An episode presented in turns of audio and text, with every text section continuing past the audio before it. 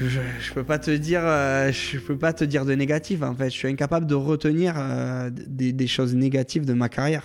J'ai kiffé en tout point et, voilà. Maintenant, c'est derrière, mais je regarde devant et, c'est une autre étape de ma vie. Mais ma carrière, euh, je, l'ai kiffé du début à la fin. Vous reconnaissez cette voix? C'est celle d'un homme qui s'est trouvé là où il devait être. Je suis Johan Zuckmeyer et vous écoutez La Cravate, le podcast rugby où on prend le temps de discuter avec des personnalités extraordinaires.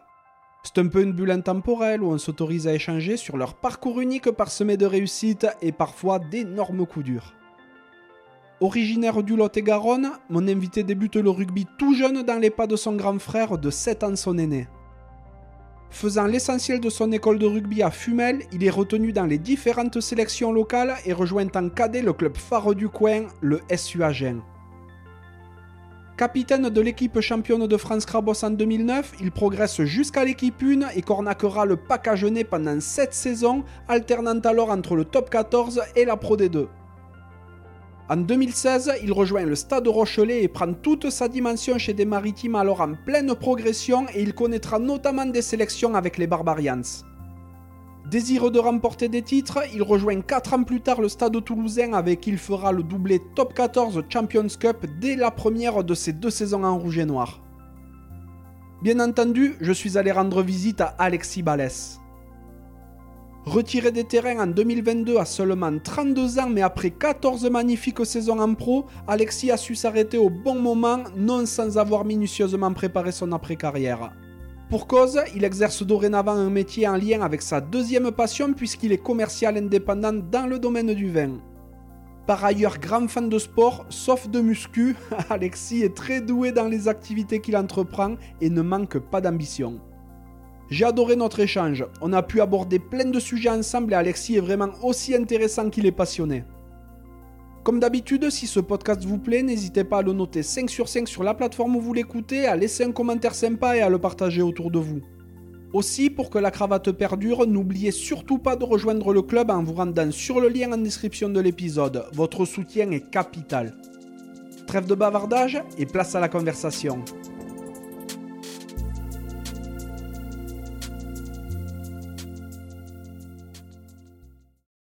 Salut Alexis, Salut. comment ça va? Ben très bien, très Ouais. bien, très bien. Ouais. Ouais, super, merci de me recevoir. On est chez toi aujourd'hui à, à côté d'Agen, à l'Irak. C'est ça, ouais, ouais, en effet. Euh, à l'Irak, euh, voilà, j'ai- on y est bien. Tu t'es installé ici à, à ta fin de carrière, en gros. Euh, C'était dans une super jolie maison, c'est vraiment à la campagne. hein.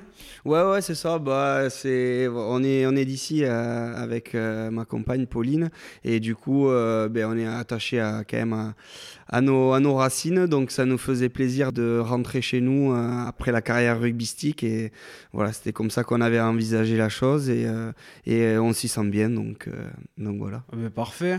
Bon, on profite d'un petit créneau de calme chez toi parce que tu viens de déposer ton petit à la crèche.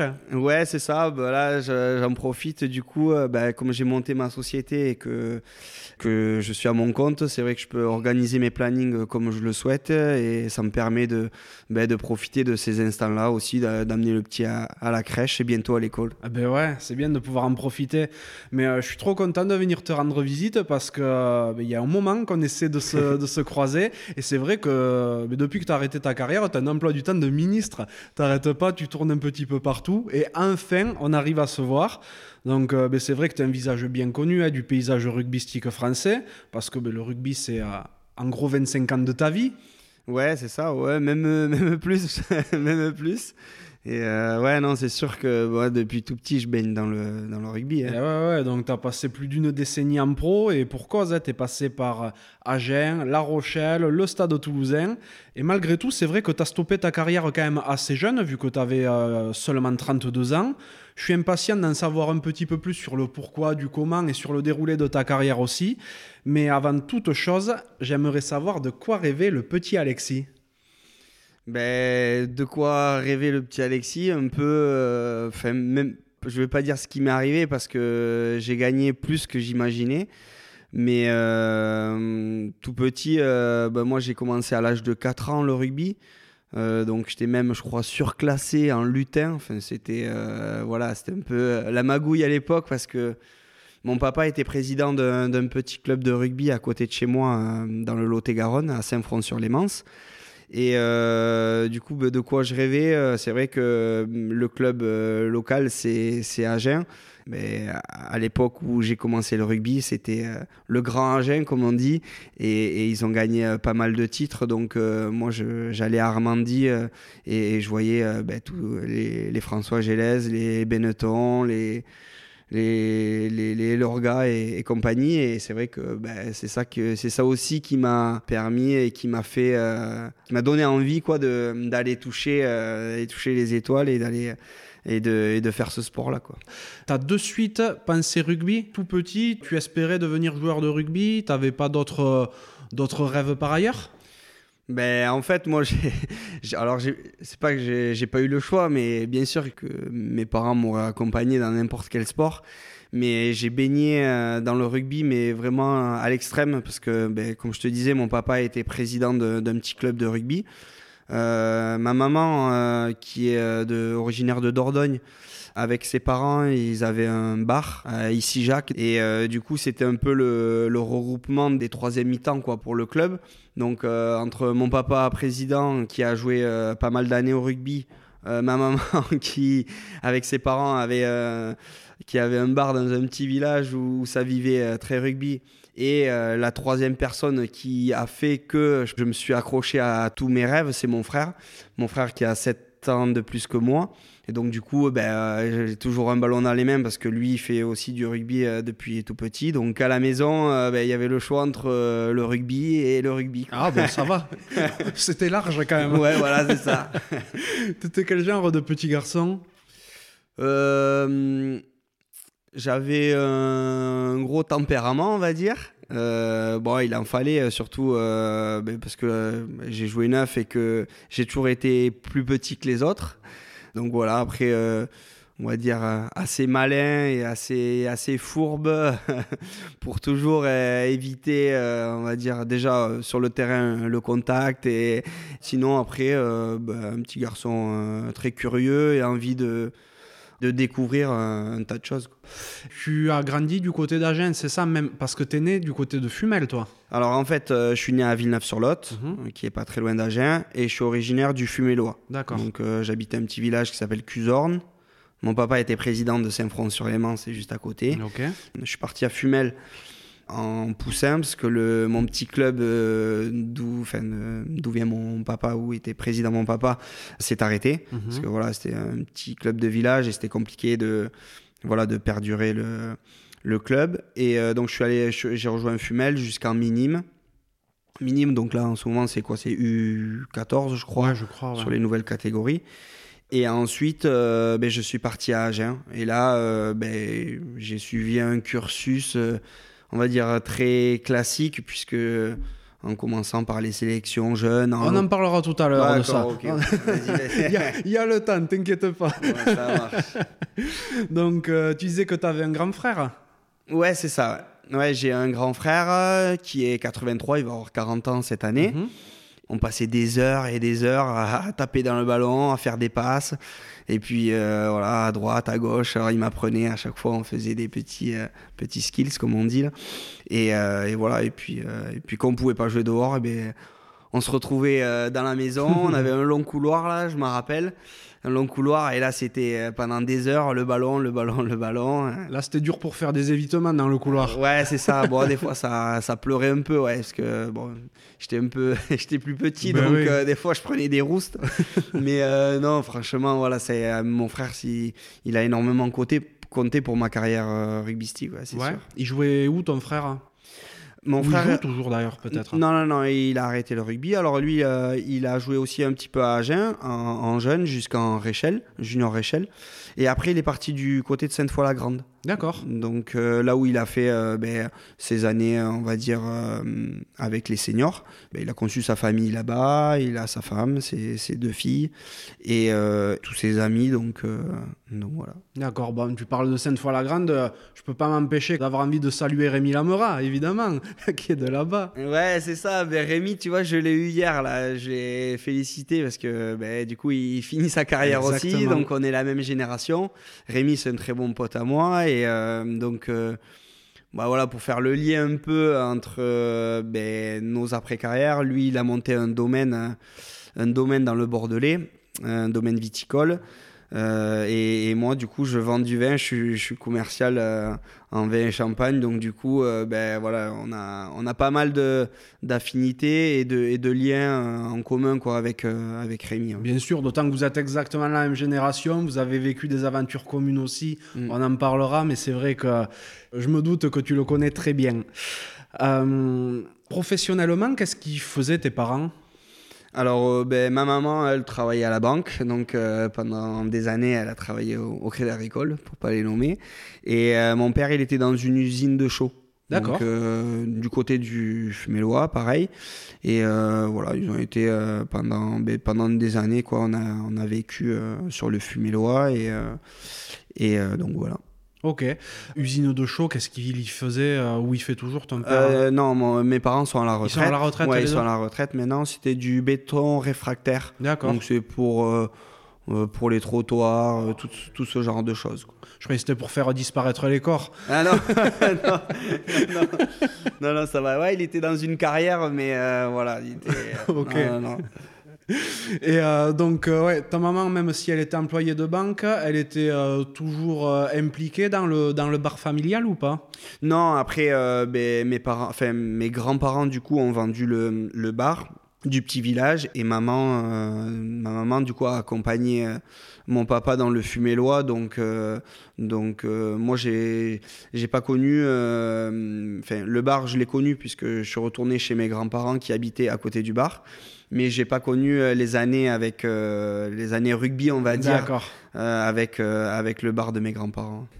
Bon, tu l'expliquais, tu es vraiment issu d'une famille qui respire rugby. Tu t'es essayé à d'autres sports par ailleurs?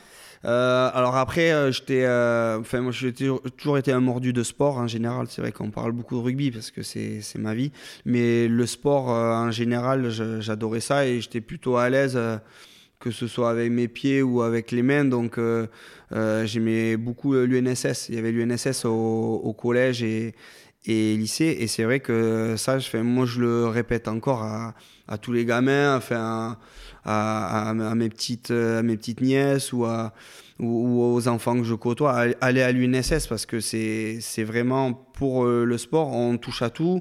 et pour, je pense, se sociabiliser, c'est trop bien pour les gamins. Surtout à l'époque où on vit avec euh, les téléphones. Je pense que l'UNSS, j'espère que ça existe encore. Je, ouais, je pense parce qu'avec le Covid, il y avait eu, un, je crois qu'il y avait eu un petit euh, réajustement. Mais euh, voilà, l'UNSS, moi, je jouais à tous les tous les sports, donc que ce soit le badminton, le ping-pong, le handball, le bon, le basket, j'étais un peu petit, mais, mais bon, on, on s'est débrouillé toujours pour voilà. Et c'est vrai que j'adore tous les sports en fait et quand il y a des grands événements, euh, je suis devant la télé, quoi. Même si, même le Tour de France, quoi, ça, m'arrive de le regarder aussi, quoi. Tu fais partie de ces, euh, ces personnes qui sont douées dans tous les sports qu'elles entreprennent?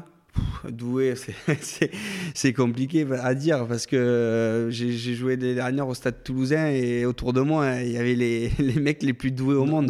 Pour moi, c'est des vrais talentueux. Moi, je ne me considère pas comme comme un mec qui avait euh, qui débordait de talent.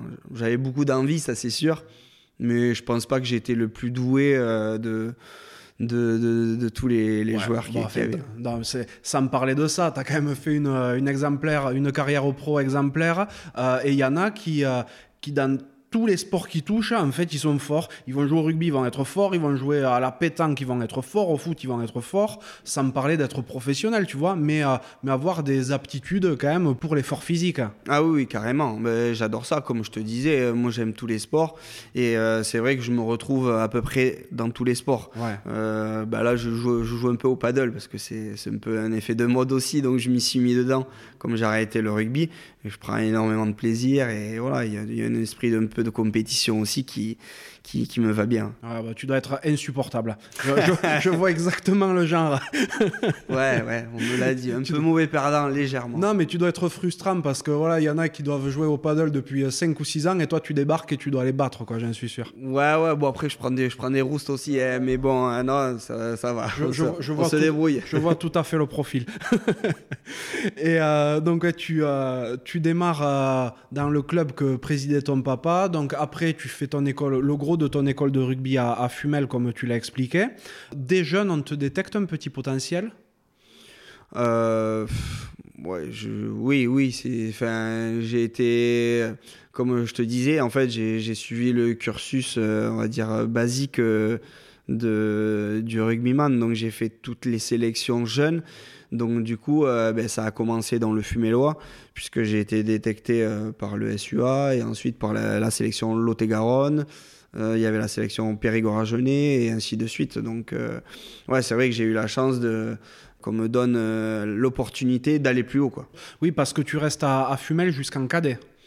jusqu'en minime deuxième année. Ouais. ouais donc en cadet première année, j'arrive à j'arrive à Agen et, et après, ben, je fais toutes mes classes jusqu'à jusqu'aux années pro, quoi. Donc de Fumel à Agen, il y a combien à peu près de, de distance, hein, je parle? Il doit avoir à peu près 45 minutes de route. Donc euh, c'est pas c'est pas très loin. C'est vrai que bah, je suis parti très tôt de chez mes parents au final, mhm. jusqu'à 14 ans je partais à Agen et euh, je, suis venu au lycée à Agen, donc en internat à Agen. Alors je faisais quelques allers-retours le week-end puisque c'est pas très loin, mais c'est vrai que très tôt euh, quand même je, je, suis parti de chez mes parents. Hein. D'accord. Et tu étais en sport-études? Oui, ben ouais, ouais. Alors j'ai vraiment, vraiment le cursus, enfin pas basique, mais j'ai suivi euh, donc le pôle espoir. À l'époque, euh, ça existait encore à Talence, au Krebs. Puis ensuite, je suis revenu au centre de formation à Agen. Et ensuite, j'ai fait Marcoussis. Donc, j'ai fait une année euh, dans le pôle France de, ma génération, 90, à Marcoussis. Exactement, exactement. Quand tu arrives à Agen, donc en cadet, à ce moment-là, vous avez déjà une assez jolie génération.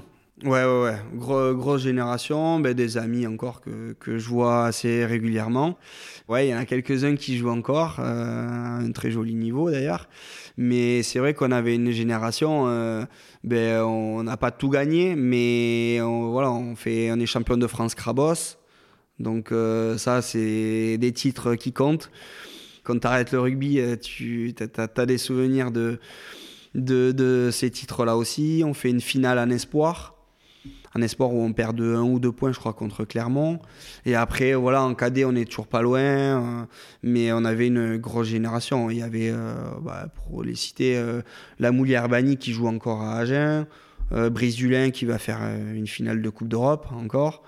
Benjamin Petre qui, qui était au-dessus sur notre génération. voilà, enfin, je peux t'en citer. Stéphane Guénin qui joue là, en, national. Romain Docotini qui est à l'ERAC en bas qui, qui va faire des phases finales euh, en fédéral. Enfin, moi, il y en avait. Euh, voilà, je peux, la, génération, euh, je pense que c'est des noms qui parlent dans le milieu du rugby. Oui, complètement.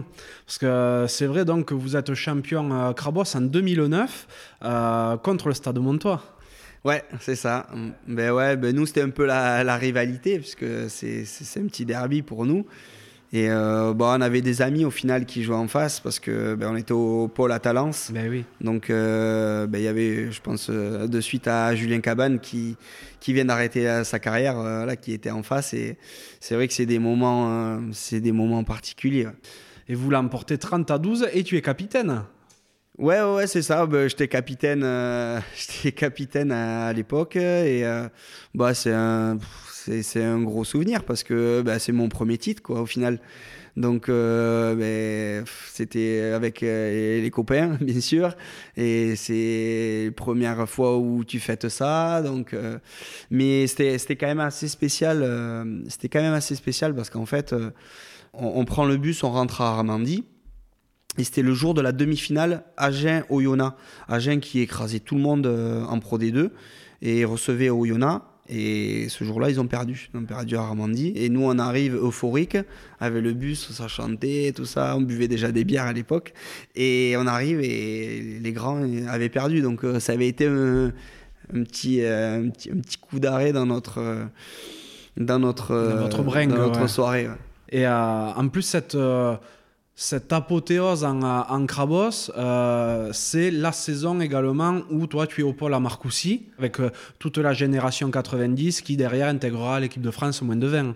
Ouais, c'est ça. Ouais. Ouais, C'était une année très très particulière parce que, ben, comme tu dis, j'étais à Marcoussis, donc on faisait les allers-retours.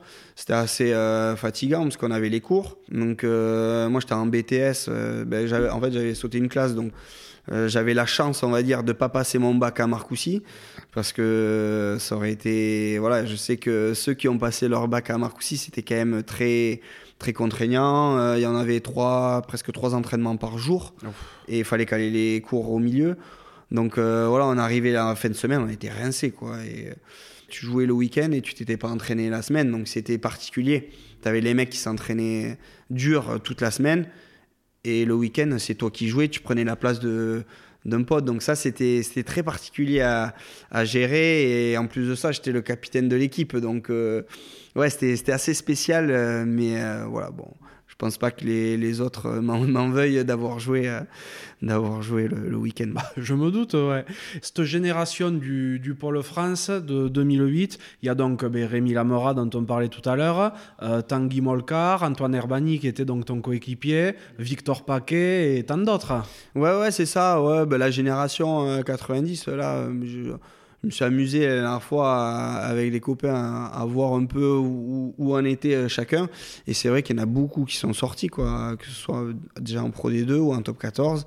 Et, euh, et on a toujours, euh, ben là, on parle un peu comme les, vieux cons, on va dire. Et, on se dit, ah, t'as rappelles à l'époque, là, à Marcoussis, quand on raconte les deux, trois, les deux, trois saucisses qu'on pouvait faire. Et c'est vrai que c'est c'est des souvenirs euh, de dingue avec, euh, avec cette génération-là, parce qu'on vivait H24 ensemble et on parlait le même langage. Quoi. Donc euh, c'est des années, c'était incroyable. Mhm.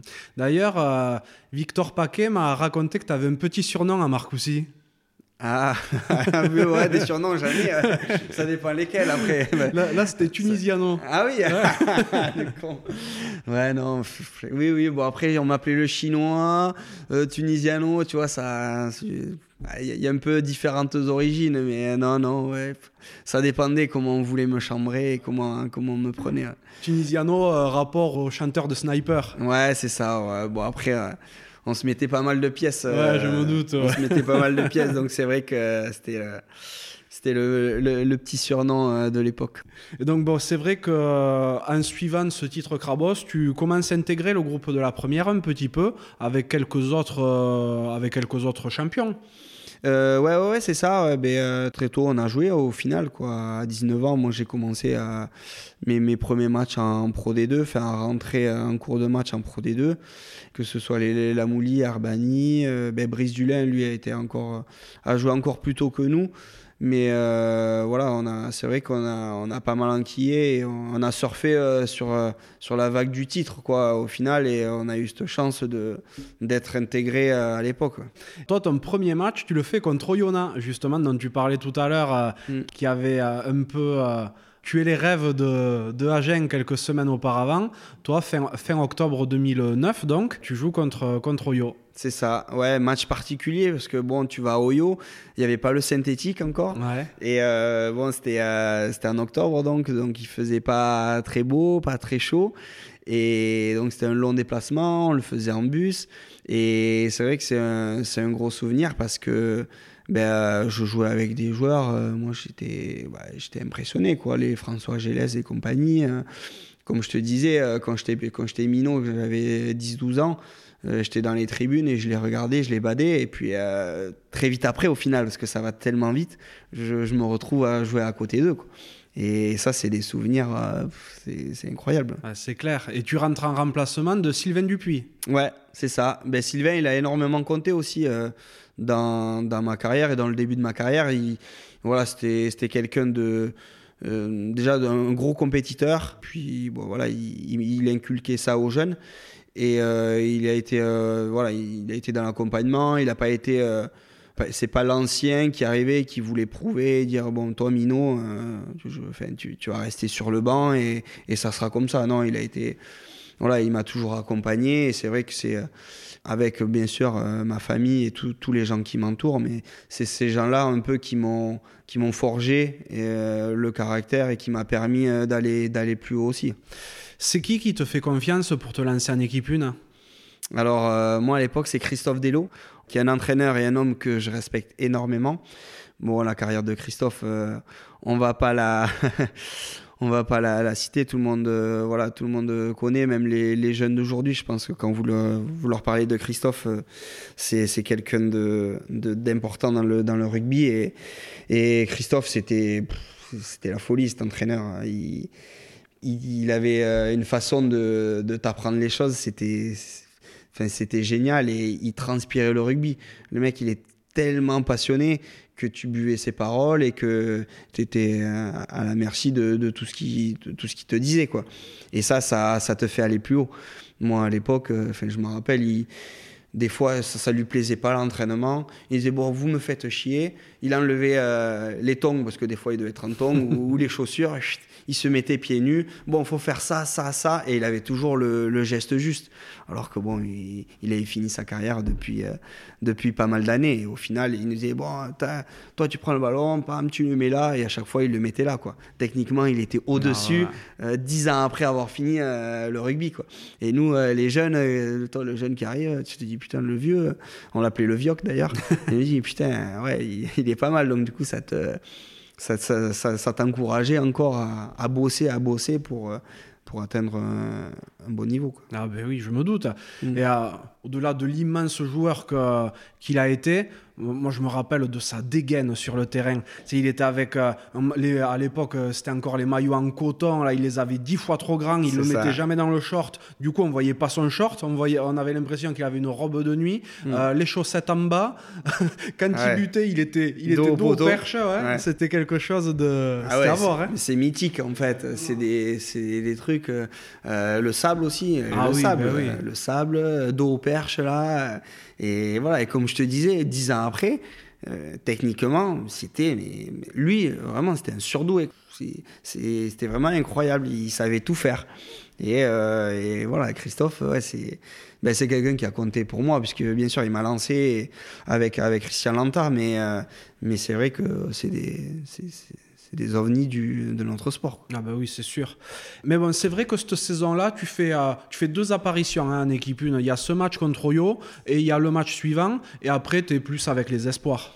Ouais, c'est ça. Ben, il voulait déjà m'intégrer un, petit peu, mais euh, je ne commence pas les matchs. C'est euh, voilà, comme tu dis, il y avait Sylvain Dupuis euh, à l'époque, et ben, j'étais plutôt remplaçant. Et c'est vrai que ben, j'ai fini plus la saison avec les espoirs. Et les espoirs ont gazé aussi, ça marchait bien. Et puis on avait une, ben, une, belle génération 90, mais pas que. On avait voilà les plus anciens qui performaient aussi, donc on avait l'ambition d'aller chercher un titre, quoi. Donc euh, c'est vrai que les jeunes, on était, euh, on était plus souvent avec les espoirs. Et au final, euh, voilà, on gagne, je me rappelle, le Stade toulousain en demi-finale. et le jour même, c'est les pros qui ils sont officiellement champions de France de Pro D2. Donc je me considère un petit peu comme champion de France de Pro D2 ah, puisque j'ai commencé en 2009-2010 et voilà, c'est des souvenirs aussi, euh, ben, ça fait 13 ans maintenant, ça fait quelques années, qui me rappellent énormément de, de belles choses. Ben, évidemment. Et toi, en fin de saison, par contre, tu pars faire la Coupe du Monde U20 euh, en Argentine Exactement, ouais. En fait, euh, ben, on fait la finale contre Clermont, qu'on perd. Ouais, en espoir, donc. En espoir, ouais, on perd de, de peu. Et le lundi, je crois, même pas, je sais pas si c'est le lendemain, on part en Argentine, donc avec la génération 90 et on part avec 5 euh, ou 6 à Genève, je crois. Donc là, ben, c'était. c'était, c'était un régal aussi. On a fait, euh, ben, c'est la première fois que je voyageais déjà aussi loin. Et, et ben, l'Argentine, ça, ça pue rugby, quoi. Alors ça, c'est un pays, c'est le pays du foot aussi, mais, mais ça transpire le rugby et c'était génial d'avoir une autre culture et de se frotter aux meilleures nations mondiales. Parce que tu prends les, même les Blacks, les, All Blacks, il y avait, y avait une génération de, de dingues qui sera champion du monde d'ailleurs. Tu avais des Savea, des bah, les Carbarlo avec qui j'ai joué notamment, et, et plein de, voilà, de gros joueurs comme ça. Et, d'avoir joué avec eux, tu as 19 ans, donc euh, bon, même si euh, on a fait quelques matchs, et même si tu fais une finale en espoir ou en crabos, quand tu arrives là et que tu as le coq sur le cœur, tu, chantes la Marseillaise euh, à Rosario, là, dans, le, dans le stade de, de Messi, Maradona et compagnie. Euh, là, c'est des émotions, ça, ça dépasse euh, l'entendement. Quoi. Ça va être exceptionnel. Mm. Et elle donne quoi cette Coupe du Monde pour vous? Ben, On finit cinquième, donc la place du con, j'ai envie de te dire. Ben, on avait une grosse génération, on, pouvait certainement aller plus loin, mais on perd contre les Anglais de très peu en match de poule. On gagne euh, les Irlandais qui étaient favoris et euh, l'Argentine d'ailleurs chez elle. Donc on avait une grosse poule, mais on perd de peu contre les Anglais. Du coup, ça nous, ça nous bascule sur le, mauvais tableau. On pouvait jouer que la cinquième place. Et on regagne les Argentins euh, chez eux pour, pour la cinquième place. Et euh, bon, suite à cette Coupe du Monde, c'est là que euh, tu intègres vraiment le groupe pro et c'est là que ta carrière démarre. Saison 2010-2011. Ouais, c'est ça. Ben, là, je commence après euh, plutôt en challenge. On avait le challenge européen, donc c'est vrai que c'est. Bah, c'est un laboratoire pour les jeunes. Hein. C'est clairement, même, même maintenant, on, le voit très bien. Et c'est ce qui m'a permis vraiment de, d'être intégré et d'avoir un peu plus de la confiance des coachs pour me lancer dans le grand bain euh, en top 14 et euh, titulaire. Quoi. Donc, euh, et ça se passe hyper bien et du coup je commence en suivant en top 14 à, Castres. Et à ce moment-là, tu es sous contrat pro ou encore au contrat espoir, centre de formation? Euh, mais justement, j'ai signé très tôt, euh, c'était contrat espoir, et ça a débouché sur un contrat pro, mais je sais pas si j'étais pro encore. Je crois que je, le suis, mais un peu l'année d'après, je crois. Et tu poursuis des études en parallèle? Euh, Ouais, mais du coup, j'ai eu mon BTS, donc j'avais un BTS électronique. Et bon, après, euh, je, ça a débouché sur rien puisque je je, je, bosse pas actuellement dans l'électronique. Mais ça m'a permis d'avoir un bagage et, et voilà, et de pas partir à l'aventure et surtout sur une carrière sans, sans avoir assuré, entre guillemets, mes arrières. Ah oui, c'est très très important. Et euh, donc cette saison-là, tu grappilles un petit peu de temps de jeu. La saison suivante, 2011-2012, euh, ben, vous terminez dixième du top 14. Toi, tu t'imposes pas encore dans l'effectif, mais tu as du temps de jeu, tu en gagnes petit à petit, tu te montres de plus en plus. Et euh, c'est par contre surtout la saison suivante, quand c'est euh, Philippe Sella, David Harry et Mathieu Blain qui sont là, que euh, ben, tu te fais vraiment ta place. Ouais, ouais, c'est ça. Ouais, ben, les, voilà, les entraîneurs et les staffs qui étaient en place ont pris le temps de me mettre dans le grand bain. Et c'est vrai que il y avait il y avait des joueurs et c'est toujours euh, il y a toujours une part euh, de toute façon de chance. Il y a toujours une part euh, voilà de d'aléa pour être lancé dans le grand bain. Et alors certes on est on avait une génération qui avait du talent mais c'était compliqué de, de, passer devant. Donc les blessures ont fait que j'ai pu être lancé. Et ensuite ben, j'ai pas voulu lâcher j'ai voulu rester au contact. Et même si je, je jouais, enfin je commençais pas tous les matchs, je voulais à tout prix euh, être sur le terrain euh, le plus souvent possible. Et ouais, et, c'est le cas parce que tu as quand même pas mal de temps de jeu compte tenu de ton âge et de la progression que, euh, que tu es en train d'avoir. Par contre, à titre collectif, la saison est catastrophique. Vous terminez avec seulement 5 victoires. Mm. Et du coup, ben, le SUA redescend en Pro D2. Est-ce que tu te dis il vaut mieux que je reste à Agen peut-être mm. pour m'aguerrir en Pro D2, il vaut mieux partir. Comment ça se passe? Est-ce que tu es sous contrat? Est-ce que tu as une clause libératoire? Mm. Ouais, c'est ça. Ben là, c'était vraiment les, les, gros questionnements, on va dire. Surtout parce que ben, j'avais la chance d'être sollicité déjà donc par les, grosses écuries. Euh, que ce soit Lyon qui commençait à gazer ou Toulon. Après, euh, c'était quoi? Montpellier avec euh, Galtier. Enfin voilà, il y avait des grosses écuries qui venaient à la charge. Et en fait, euh, j'avais pas envie. Et, et c'est là que l'entourage est, très très important. que ce soit l'agent sportif, que ce soit le père, la mère, la femme, parce que ça, ça a été ben, un élément important aussi de ma carrière et qui est déterminant. Et si tu n'es pas bien entouré à cet âge-là, à 23 ans, ben, souvent tu fais les mauvais choix. Alors après, un bon ou un mauvais choix. À cette époque-là, c'est difficile de, le savoir. Mais euh, c'est vrai que j'ai attendu pas mal d'années avant de partir, euh, partir d'Agen. Et déjà, c'était mon club de cœur. Donc, euh, moi, si j'avais pu faire essayer d'aller toucher un Brennus avec Agen, je serais resté jusqu'à 32 ans, 33 ans, ça c'est sûr. Mais je ne me suis pas précipité à, à répondre en fait au, au, gros club de top 14 parce que je voulais surtout pas faire banquette et je voulais m'aguerrir avec, euh, avec mon club, avec Agen. Je voulais prendre de l'expérience, prendre de, de l'assurance et des, des, certitudes dans mon jeu. Et en fait, j'avais la chance avec Agen de jouer. Donc euh, c'est vrai que comme tu dis, c'était compliqué parce qu'en top 14, ben, on jouait le maintien.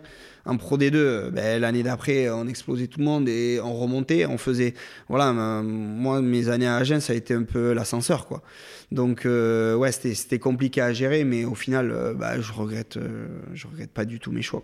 Ouais, mais c'est sûr que a posteriori, euh, t'as pas de quoi les regretter, mais euh, sur l'instant, voilà, c'est quand même une question à se poser parce qu'en 2013, la Pro D2 n'est quand même pas médiatisée comme elle l'est aujourd'hui. Ça peut être un enterrement de première classe aussi pour toi, quoi. Hein. ah oui, oui, non, c'est sûr. Après, c'est un pari. C'est comme tout ça, tout choix dans, dans, dans une carrière. après, une carrière, c'est court c'est long, mais c'est court aussi à la fois. Donc, euh, faut, ouais, faut pas se tromper dans les choix parce que, comme tu dis, ben, je reviens en Pro D2, mais, euh, mais on n'est pas sûr déjà de remonter avec, euh, avec mon club. Et, on n'est pas, à l'époque, on n'est pas médiatisé, comme tu dis. Et bon, euh, qu'est-ce que je vais devenir après, quoi? Est-ce que mes ambitions, je vais réussir à, à monter d'un niveau? Ça, je ne le sais pas, mais, mais je suis convaincu que j'ai besoin de m'aguerrir encore et j'ai encore de, de j'ai encore besoin de matcher avec mon club quoi, avant de, de prétendre à autre chose. Et effectivement, cette saison-là, tu matches beaucoup parce que tu fais une trentaine de matchs. Mais c'est vraiment là, toi, que tu te, que tu te révèles. C'est là que tu deviens titulaire euh, parce qu'il il euh, y a, a peut-être eu un dégraissage après la descente de, top 14. Du coup, ils ont plus fait confiance aux jeunes. Paris gagnant, effectivement, comme tu le dis, mais collectivement, même si euh, ben, vous terminez deuxième de la saison régulière, vous ne remontez pas la première année. Ouais, ouais, ouais, c'est ça. Ben, c'était ben, l'objectif, clairement, c'était de, de, remonter. et, mais c'est vrai que cette saison-là, elle a été aussi euh, importante euh, pour la suite, comme tu dis. Euh, j'ai matché et quand tu fais 30 matchs dans l'année, là, tu commences à avoir des certitudes, tu commences à avoir ben, du rythme, des repères. voilà, tu ben, tu t'aguerris, tu prends un peu d'expérience. Et, et je, je, le répète encore, mais ce Pro D2, même actuellement, c'est un formidable, c'est une formidable formation pour tous les joueurs français, quoi avant de prétendre à, autre chose, des fois, c'est bien de, de passer par, par, par, la case Pro D2. Et, et moi, je, c'est là que, ben, après que j'ai explosé, entre guillemets, et que je, je me suis aguerri. Quoi. Donc, cette saison-là, vous perdez la finale d'accession au top 14 contre La Rochelle. Ouais. Justement, que je Bon, on va... que m'en parler. Ouais, non, on, va pas trop y revenir dessus, mais euh, c'est aussi un, euh, un, petit coup du destin parce que ben, deux ans plus tard, tu t'y retrouveras aussi. Hein. Ouais, c'est clair. Ben, cette année-là, franchement, euh, quand je fais un petit retour en arrière, c'est l'échec, on va dire, de, mon, de ma carrière. Quoi. C'est le, comme tu dis, deux ans après, je suis, je suis de, de l'autre côté, mais, mais cette année-là, en fait, on gagne chez eux. On gagne donc à deux Flandres on gagne même bonus offensif, on gagne à la maison. Et alors, on n'arrive pas quand même favori, hein, parce qu'en face, tu as déjà Antonio, tu as Botia, tu as Gourdon, Sazi, euh, bon, et j'en passe. Donc, on n'est pas quand même favori, mais on a gagné quand même euh, les deux matchs de championnat. Et là, on arrive à Chabat-Delmas et il y a une marée jaune et noire. Après, je pense pas, honnêtement, que c'est ça qui te fait perdre le match, mais on rate complètement notre première mi-temps. On passe mais à côté littéralement, moi le premier. Euh, je dégoupille un peu, euh, je mérite même d'avoir un carton jaune, l'arbitre est gentil. Enfin bon, voilà, c'est des souvenirs euh, qu'on en reparle. J'en reparle deux ans après, bien sûr, parce que euh, dès que je suis arrivé à La Rochelle, euh, c'est Patrice Colazo qui me recrute, tout ça. Bon, on va peut-être en parler après, mais je, je suis de, suite chambré, quoi. J'arrive, j'ai même pas mis les pieds dans de Flandre qu'on me reparle de la finale 2014 contre contre les Rochelais. Quoi. Je me doute. Et c'est vrai que la saison suivante, donc tu restes encore au SUA, tu continues à avoir énormément de temps de jeu. Vous terminez quatrième de cette saison régulière, mais euh, toi, tu vois les phases finales depuis les tribunes. Ouais, c'est ça. Ben, je fais pareil, euh, la même saison que la précédente. Je fais une trentaine de matchs où, je joue, énormément. Et en fait, euh, je fais deux, commotions rapprochées. Et là, c'est l'année un peu un peu charnière sur les commotions en 2000, ouais, 2014, 2015, 2016 par là commence à se poser des questions et qui commence à mettre en place des, protocoles.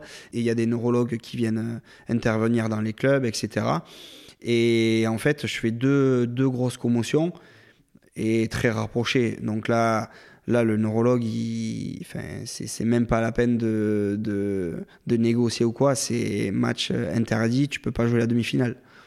Là, je, je m'en rappelle encore. Hein. Je sors du, du, cabinet, je suis en pleurs pendant une heure. Euh, inconsolable. Quoi. j'allais jouer une demi avec mon club. Et, euh, au final, euh, je, passe à côté de, de, moments importants, mais bon, je suis au contact du groupe et ça se passe hyper bien puisque, ben, puisqu'on gagne les, deux matchs et qu'on monte derrière. Quoi. vous gagnez, c'est un bien grand mot, parce que contre l'USAP, vous faites 32 partout et vous vous qualifiez pour la finale au nombre d'essais. Ouais, c'est ça. Ben là, c'est, ben, j'ai pas eu la chance d'y participer du coup puisque j'étais sur le banc. Enfin, j'étais dans les tribunes, mais euh, c'est un match d'anthologie. Franchement, euh, bon, c'est, on va dire, c'est qu'un match de Pro D2 pour certains, mais franchement, il va être écrit dans les annales. Ce, cet essai du bout du monde, c'est incroyable. Taylor Paris euh, qui je, voilà, je le vois encore marquer cet essai de même plus de 100 mètres, puisqu'on est, on est vraiment dans notre embut, on est acculé par les Catalans, on a aimé Giral, on se fait insulter depuis, euh, depuis 80 minutes. Ne dis pas ça, le public catalan n'insulte personne. Non, ça va. non, mais non, mais ce que je disais, moi j'adorais, euh, j'adorais, j'adorais aller à Aimé Giral, c'était énorme, et cette ferveur là, même mais de se faire insulter au final, c'était, c'était transcendant quoi. Et euh, non, mais pour revenir au match, il y a, y a cet essai du bout du monde et et voilà, qui fait que ben, plus rien ne pouvait nous arrêter et, on allait remonter un peu plus tard. la semaine suivante, vous accédez à votre deuxième finale consécutive, cette fois-ci contre le Stade Montois. Là, vous gagnez 16-15. Vous remontez donc en, top 14. Bon, vous êtes le plus petit budget et euh, mis à part quelques exceptions, généralement ton budget est quand même assez euh, en corrélation avec ton classement en fin de saison. Et euh, c'est vrai que saison très très compliquée. Et euh, vous remportez 5 matchs cette année-là. et, voilà, vous redescendez, vous redescendez aussitôt. Mais toi, à titre perso, tu réalises quand même une, une super saison. T'es même, durant celle-ci, courtisé par plusieurs clubs, hein, comme tu l'étais déjà quelques années avant tu vas décider de partir, l'histoire le racontera en suivant, mais tu peux pas faire tes adieux correctement à Armandie parce que tu te blesses, tu t'arraches un ligament à la cheville. Ouais, c'est ça, à l'entraînement en plus. Euh, euh, un geste, euh, on va dire, un peu, un peu à la con. Et, et, je me blesse euh, ben quoi, deux mois ou un mois avant la fin de saison. Et au final, je peux même pas faire de, de revoir à ben, que ce soit mon public ou mes amis. Et, mais bon, c'est un peu l'histoire de, l'histoire de ma carrière. on pourra en parler un peu plus après. Et ouais, donc effectivement, tu signes à La Rochelle. à partir de quand ils commencent à manifester leur intérêt? À partir de quand tu commences à y être sensible et pourquoi tu y signes, euh, qui, te, qui te persuade, tout ça, tout ça bah, Déjà très tôt, sur l'année euh, sur l'année 2014 où, ils sont champions, euh, les Rochelais, que moi je suis du côté d'Agen du coup. J'avais Patrice Colazo qui m'avait qui m'avait mis deux trois pièces comme ça, mais bon, c'était assez amical quoi. Et après, euh, ben, ils reviennent à la charge euh, l'année euh, l'année de top 14. Donc. Et là, ils me contactent, donc Patrice Colazo et Xavier Garbajosa. Dire que j'ai pas hésité, c'est pas vrai parce que ben, j'étais attaché à mon club de cœur. C'est dur de, de, partir. Mais au final, voilà, un club qui avait énormément d'ambition, et, à cette époque-là, euh, ben, je crois qu'ils sont 12e du top 14, où ils sont, ils sont presque à la lutte euh, voilà, pour ne pas descendre. Et c'est pas le club d'aujourd'hui, euh, La Rochelle, hein. même s'il y avait toujours ce public, cette ferveur et, et, cette ambition-là, ils, étaient, ils, tutoyaient pas les étoiles comme, comme ils le font actuellement. Donc c'est une décision, c'est une grosse décision à prendre parce que, ben, parce que ça peut être un club un peu un peu gaulois, quoi, comme euh, là où je suis actuellement, à Agen. On ne sait pas de, quoi sera fait l'avenir, mais beaucoup d'ambition. Et puis le, ben, le Patrice Colazo et Xavier Garbajosa qui ont ben, énormément compté pour moi. Euh, ça a été une, décision après plus facile à prendre parce que, parce que j'avais de l'ambition et que je voulais euh, qu'ils m'amènent dans leur, dans leur ambition commune de Patrice Gavier et Vincent Merlin hein, qui, qui, est, qui est le président de ce club et qui, qui avait un discours à l'époque qui ben, tu avais juste envie de le, de le, suivre euh, dans son sac pour, euh, ben, pour aller euh, faire ce que ce que ce qu'aujourd'hui La Rochelle est en train de faire. C'est vrai que La Rochelle c'est un club je, le dis des fois quand je, quand je rencontre des joueurs, euh, je dis que les clubs où ils sont passés sont des clubs spéciaux parce que beaucoup ont des identités. Mais mm. euh, je trouve vraiment que euh, La Rochelle, pour le coup, a une vraie identité parce que depuis, ça doit faire 20, ans, un truc comme ça, que Vincent Merlin construit ça avec un tissu de partenaires énorme. Je crois qu'il y a 600 ou 700 partenaires, c'est du jamais vu quasiment dans, dans le rugby pro. De Flandre est tout le temps plein, il y a tout le temps aussi des entraîneurs qui sont pas des, des pisses tièdes, pour ainsi dire, hein, parce que ah c'est des personnalités très très marquées. On peut le voir encore euh, actuellement avec Ronan O'Gara. D'ailleurs, quand tu vois que Patrice Colazo et Garbajosa arrivaient à cohabiter, alors que c'est quand même deux très très forts tempéraments, même si c'était connu à Toulouse, il me mm. semble déjà depuis longtemps. Voilà, il faut, il faut quand même arriver à faire euh, cohabiter toutes ces personnalités-là euh, et les faire adhérer à, un projet. Et je trouve ça, je trouve ça très très fort que La Rochelle arrive à, fédérer tout ça. Ouais, ouais, c'est clair, mais ça a été aussi euh, prépondérant dans mon dans mon choix de carrière. C'est, je voulais pas aller dans un club euh, qui, euh, bah, tu vois, euh, les staffs qui changent tous les deux ans, les joueurs n'en parlons pas, et, c'est un club, comme tu dis, qui avait une, une grosse identité, alors qui n'avait pas gagné hein, à l'époque-là, qui n'avait pas rempli encore l'armoire des trophées, même si, si elle n'est pas encore pleine. Mais, mais c'est vrai que le discours, alors le discours extérieur, déjà du président, de, de, tout ce qui est généré autour de ce club, déjà me plaisait. Mais hormis ça, euh, voilà, quand, quand j'ai eu la chance de, ben, de les rencontrer et d'échanger avec eux, mais, mais tu comprends que voilà, c'était avant, avant tout des, des, des gens humains. quoi. C'est vraiment l'humain qui est au centre du projet. Et ça, pour moi, c'est prépondérant et c'était primordial dans n'importe quel choix de, de club j'allais faire. Fallait qu'en face de moi, j'ai quelqu'un, enfin, que je sente, parce que tu sais pas, tu sais jamais de quoi est, fait, mais, mais c'est vrai que moi, l'humain, pour moi, ça a été euh, prépondérant. Et quand tu parles à Vincent Merlin, Patrice Colazo et Xavier Gavrajosa, tu as vite compris que, voilà, que peut-être que, enfin, je sais pas, euh, à cette époque-là, euh, peut-être qu'ils n'allaient pas m'apprendre énormément au niveau du rugby, je ne le sais pas. Mais je sais que humainement, ils pouvaient m'amener très loin parce que quand ils allaient me parler euh, avant les matchs, j'allais les écouter. Quoi. Et ça fonctionne? Parce que euh, la première saison, toi, tu joues déjà une vingtaine de matchs, même si tu n'es pas encore le titulaire euh, indiscutable. Euh, voilà, tu te fais très vite ta place dans cet effectif. Toi qui viens de, du SUA, qui a galéré la saison d'avant, là, tu prends un bol d'air frais, quoi. Ouais, ouais, c'est ça. Et puis, bon, après, euh, c'est toujours euh, un changement. À gérer pour un joueur, c'est toujours euh, assez délicat, quoi, quand tu changes de ville. Moi, je suis originaire d'ici, donc je ne suis jamais sorti du Lot-et-Garonne. Et là, tu, voilà, tu vas dans une nouvelle ville, une nouvelle culture de club, ben, des nouveaux joueurs, des, des, nouveaux copains, quoi, entre guillemets. Et c'est vrai que c'est pas évident, mais j'ai eu la confiance, ce qui a été, voilà, prépondérant pour la suite des choses, j'ai eu de suite la, confiance des coachs et des joueurs avec qui je jouais. Donc du coup, euh, bah, c'était plus facile de, matcher et de, prendre du plaisir. Ah oui, tout à fait. Vous faites une saison énorme. C'est là que... Euh, La France, en gros, se rend compte que le, Stade Rochelet est en train de prendre date avec, avec tout le monde. Vous qualifiez direct en demi. Euh, là, vous tombez contre Toulon, qui a gagné son barrage la semaine d'avant, et patatras. Ouais, c'est ça. Ouais. Ben, là, c'est. Euh, c'est vrai que là, on était regardé euh, différemment. Le club de La Rochelle était regardé différemment parce que, comme je te disais, c'était un peu le, village gaulois, un peu à, l'image d'Agen. Et bon, même si, même si La Rochelle avait un gros public, bon, les gens, ils ils nous respectaient pas forcément quoi et ça c'était très important dans le discours de, de Patrice et, euh, et c'est vrai que en fait on, se faisait plaisir. On faisait plaisir à notre public et on prenait du plaisir tous ensemble. Et on envoyait du jeu sans trop calculer en fait.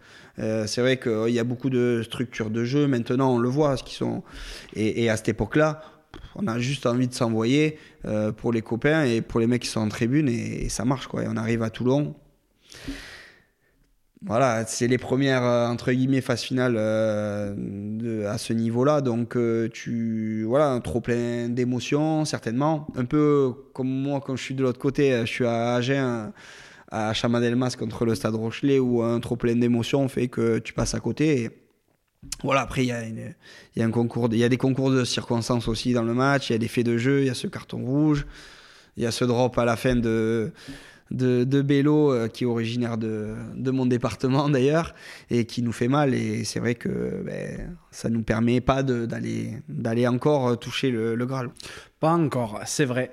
Mais euh, la saison suivante, en 2017-2018, euh, là, tu deviens le titulaire indiscutable, tu deviens euh, un des principaux rouages de l'équipe parce que tu joues plus de 30 matchs entre Top 14 et Champions Cup, tu mets 7 essais et pour la première fois de ta carrière pro, tu prends le but même. Ouais.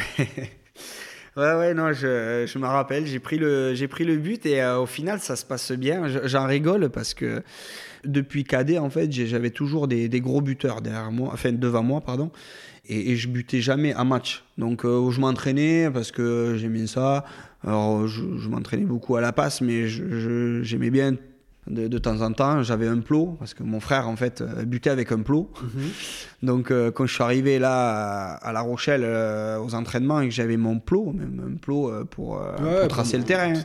Et là, les mecs, ils me regardent, ils disent Qu'est-ce qu'il fait, lui, avec son plot? Et au final, ben, il y a Xavier Garbajosa, un jour, il me dit Bon, Alex, ce week-end, tu butes mais je m'entraînais pas. Bon, après, je me suis entraîné, bien sûr, énormément, mais je m'entraînais une fois de temps en temps, quoi, à buter.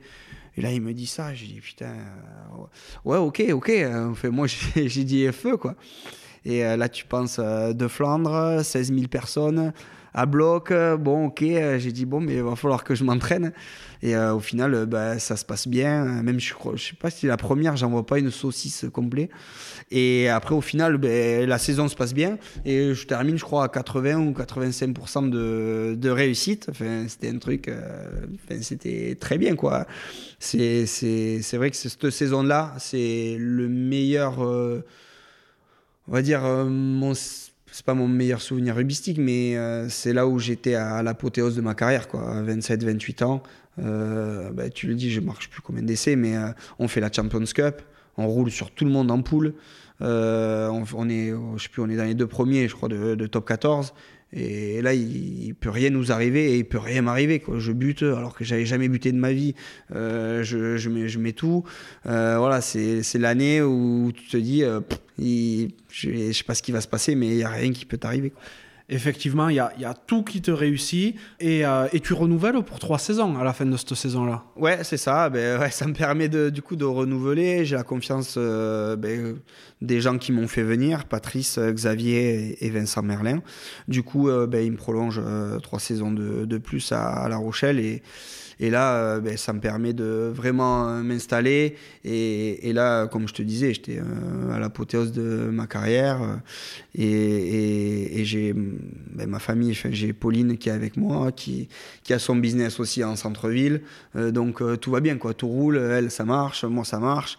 Donc voilà, c'est une année forcément idéale, quoi tellement idéal que tu en profites pour aller faire un tour du côté des babas. Ouais, ouais, ouais, mais c'est ça. J'ambitionnais pas forcément d'être euh, d'être en équipe de France. Mais euh, c'est vrai que voilà, j'ai des bruits qui disent, euh, c'est comme le tir au but, quoi. J'y pensais jamais, mais on commence à me dire, ouais, il y a eu tel blessé, tel blessé, tel blessé. Euh, Tiens-toi prêt, tu vas aller à les babas. À cette époque-là, c'est l'équipe 2 un peu. Tout à fait. C'est la transition un peu là où ils ont, où c'est la FFR qui prend les choses en main et ils mettent un peu l'équipe 2. Donc il y a pas mal de, de jeunes quoi. C'est vrai que souvent les babas c'est- les vieux, même s'il y en a, il y en avait quelques-uns. Mais là on, on part avec les jeunes euh, en Nouvelle-Zélande et on va s'éclater quoi. On va s'éclater, on, va prendre notre pied et, malheureusement on prend, on perd deux fois les deux matchs, mais toujours pareil. Je te dis, euh, c'est un souvenir incroyable. T'as bringué fort là-bas un peu? Non, non, non, non, non, non, bringuez pas. Non, les babas, c'est une. En fait, c'est ce que les gens disent, Oui, mais tu, une- tu bringues pas. C'est une fait. légende. Non, non, parce que c'est important. Tu joues le week-end, donc euh, forcément, faut, faut, faut boire de l'eau, gazeuse. Évidemment. Et voilà. Non, je déconne. non, non, non, non, c'est vrai que c'était. Franchement, enfin, tu, tu te dis, mais c'est-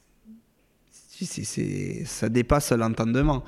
Parce que bon, tu entends dire avant, avant que tu ailles avec les babas, euh, Oh, ça picole fort et tout, euh, ça bringue, ça. Je dis, ouais, mais tu joues au rugby, là on va jouer les Crusaders, euh, on est en Nouvelle-Zélande. J'ai dit, putain, mais t'es sûr et tout, ouais, ouais, tu vas voir, c'est énorme, laisse-toi aller, te prendre le pli du truc. Et, en fait, c'est vrai que ben, c'est génial, quoi. T'as des mecs, donc les plus anciens, qui t'amènent dans le truc. Et au final, ben, on était dans des conditions en plus de dingue, parce qu'on on fait une semaine à Nouméa avant d'aller Ah en Nouvelle-Zélande. oui, on a 8 ouais. jours sur Nouméa, donc euh, 26 degrés. Euh, bon, le cadre, euh, voilà, pas besoin d'en parler. Et, euh, et bon, t'es es à l'autre bout du monde, tu, tu vas jouer au rugby, t'es avec euh, des copains et, tu fais la bringue, tout ce que, tout ce que je déteste quoi, au final. Donc euh, du coup, euh, ben, c'est voilà, un souvenir de dingue. Je me rappelle, on avait une, il y avait une paillote en plus, tu avais une paillote, tu avais une boîte ou une, enfin, un bar de nuit sur la mer. Donc euh, tu prenais euh, une petite passerelle et t'allais sur une paillote euh, bringuée. Là, on y est passé 7 jours du coup. Oh, ça devait être On a, fou. on, a, on a fait 7, jours d'affilée à aller sur cette paillote et à chaque fois qu'on revenait du bus, parce qu'on s'entraînait un petit peu, deux trois touchés et, et voilà et deux trois beach euh, sur la plage, sur la plage. Quand on revenait du bus, là, on passait devant cette paillote et à chaque fois c'était le, on disait au chauffeur arrête-toi. Donc euh, voilà, c'était chouette. Tu vois, les gens, ils sont mauvaise langue quand même, parce que j'ai, euh, je, je discutais avec Nicolas Dimitri, que tu as connu à Agen, Ouais. et euh, je lui ai demandé s'il n'avait pas 3-4 saucisses à me raconter sur toi. Mm. Et euh, il me dit, euh, en soirée, j'ai rien à raconter, il s'échappait tout le temps. Ouais, ouais, non, non, ouais, pff, oui, oui, t'as mieux. Comme ça, au moins, je suis, euh, je suis sérieux. Euh, non, non, ça me va, ça me va très bien cette image, euh, Nico. Non, non, mais c'est vrai que, bon, à, à son époque, en même temps, Nico, bon, lui, il- oui, c'est vrai que lui, il bringuait, il bringuait fort aussi, mais, euh, mais ouais, j'étais, j'étais un minot, donc euh, c'est pour ça que j'avais pas encore, on va dire, les, les codes de, de la bringue de- du rugbyman. T'avais pas encore l'esprit babase. Ouais, c'est ça. quelques, quelques années après, tu l'as bien eu par contre. Ouais. Et alors, début de, de saison suivante, suite à cette, euh, à cette tournée avec les Barbarians, ben, t'es à nouveau appelé hein, à Bordeaux, cette fois-ci contre les Tonga. Donc, ça te fait euh, une tournée en Nouvelle-Zélande avec les Babas et euh, ensuite un match en France, quasiment en suivant. Quoi. C'est ça, hein, Voilà. je te dis. me- voilà, quand j'ai, je dis à tout le monde, j'ai kiffé ma, ma carrière de, de A à Z et c'est, c'est que j'ai vraiment tout kiffé, quoi. Et là, cette année-là encore, donc là, on était euh, vers le bassin, on était euh, vers la dune du Pilat et dans un hôtel euh, de luxe pour pas le, citer, mais c'était génial, quoi. Pendant une semaine, donc là, tu es en France. On va jouer à, Chaban contre les Tonga.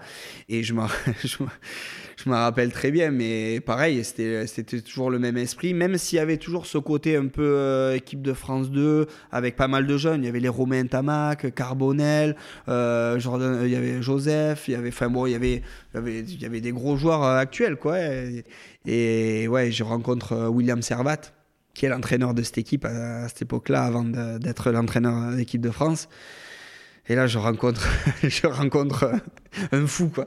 C'était incroyable. Et, et c'est un mec qui, s'est fédéré à travers l'extra rugby. Après, c'est un formidable entraîneur pour en avoir discuté avec, euh, avec des joueurs de l'équipe de France. Mais, euh, mais euh, c'est vrai que euh, voilà, ces, mecs-là, c'est c'est des gens qui ont compté fort pour moi, alors que j'ai j'ai pas j'ai pas joué en club ou j'ai pas été entraîné en club par eux tu vois en une semaine c'est des mecs qui mais qui te marquent toute la vie et là j'ai mangé encore avec lui il y, a, pas très longtemps et tu vois tu te racontes toujours les mêmes histoires les mêmes euh, les mêmes les mêmes saucisses qu'on faisait euh, ben, il y a quelques années vous avez fait quelques rentrées au casque en soirée?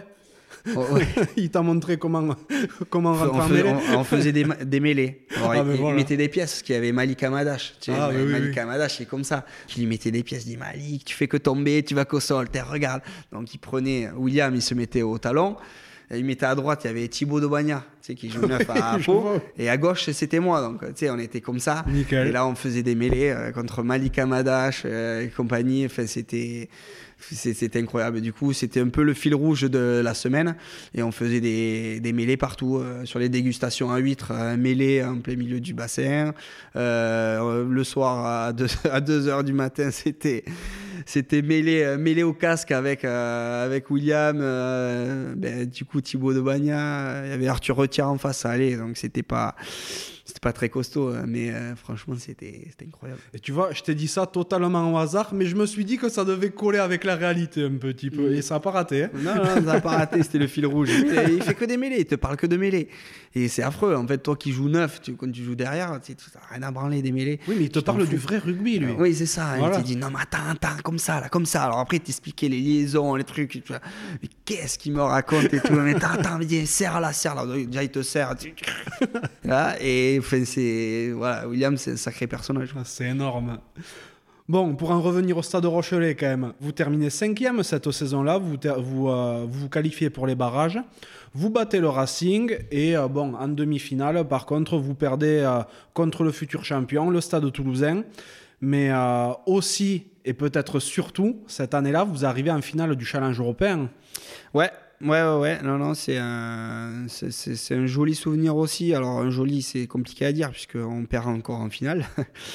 Mais voilà, on fait, on fait quand même une, une, belle saison encore. On est, on est quand même le petit poussé, hein, même si on, on, sort d'une très, très grosse saison hein, passée.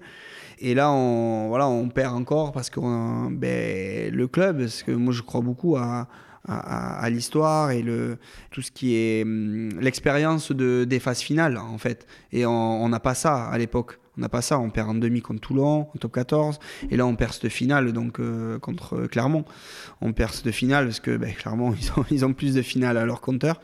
Et, on le voit, le match, euh, c'est un match où, où si tu fais le même en championnat, je pense que tu le perds pas. Mais, mais c'est une finale et on la joue pas comme une finale. Donc euh, voilà, c'est des malheureusement, c'est, ça fait partie du, parcours du Stade Rochelet, mais au final, euh, c'est comme je te dis, c'est ces défaites-là ou, c'est ces matchs-là qui font qu'aujourd'hui, le, le, stade est à ce, à ce niveau-là. c'est ce qu'on appelle des, des, défaites fondatrices. Ouais, c'est ça.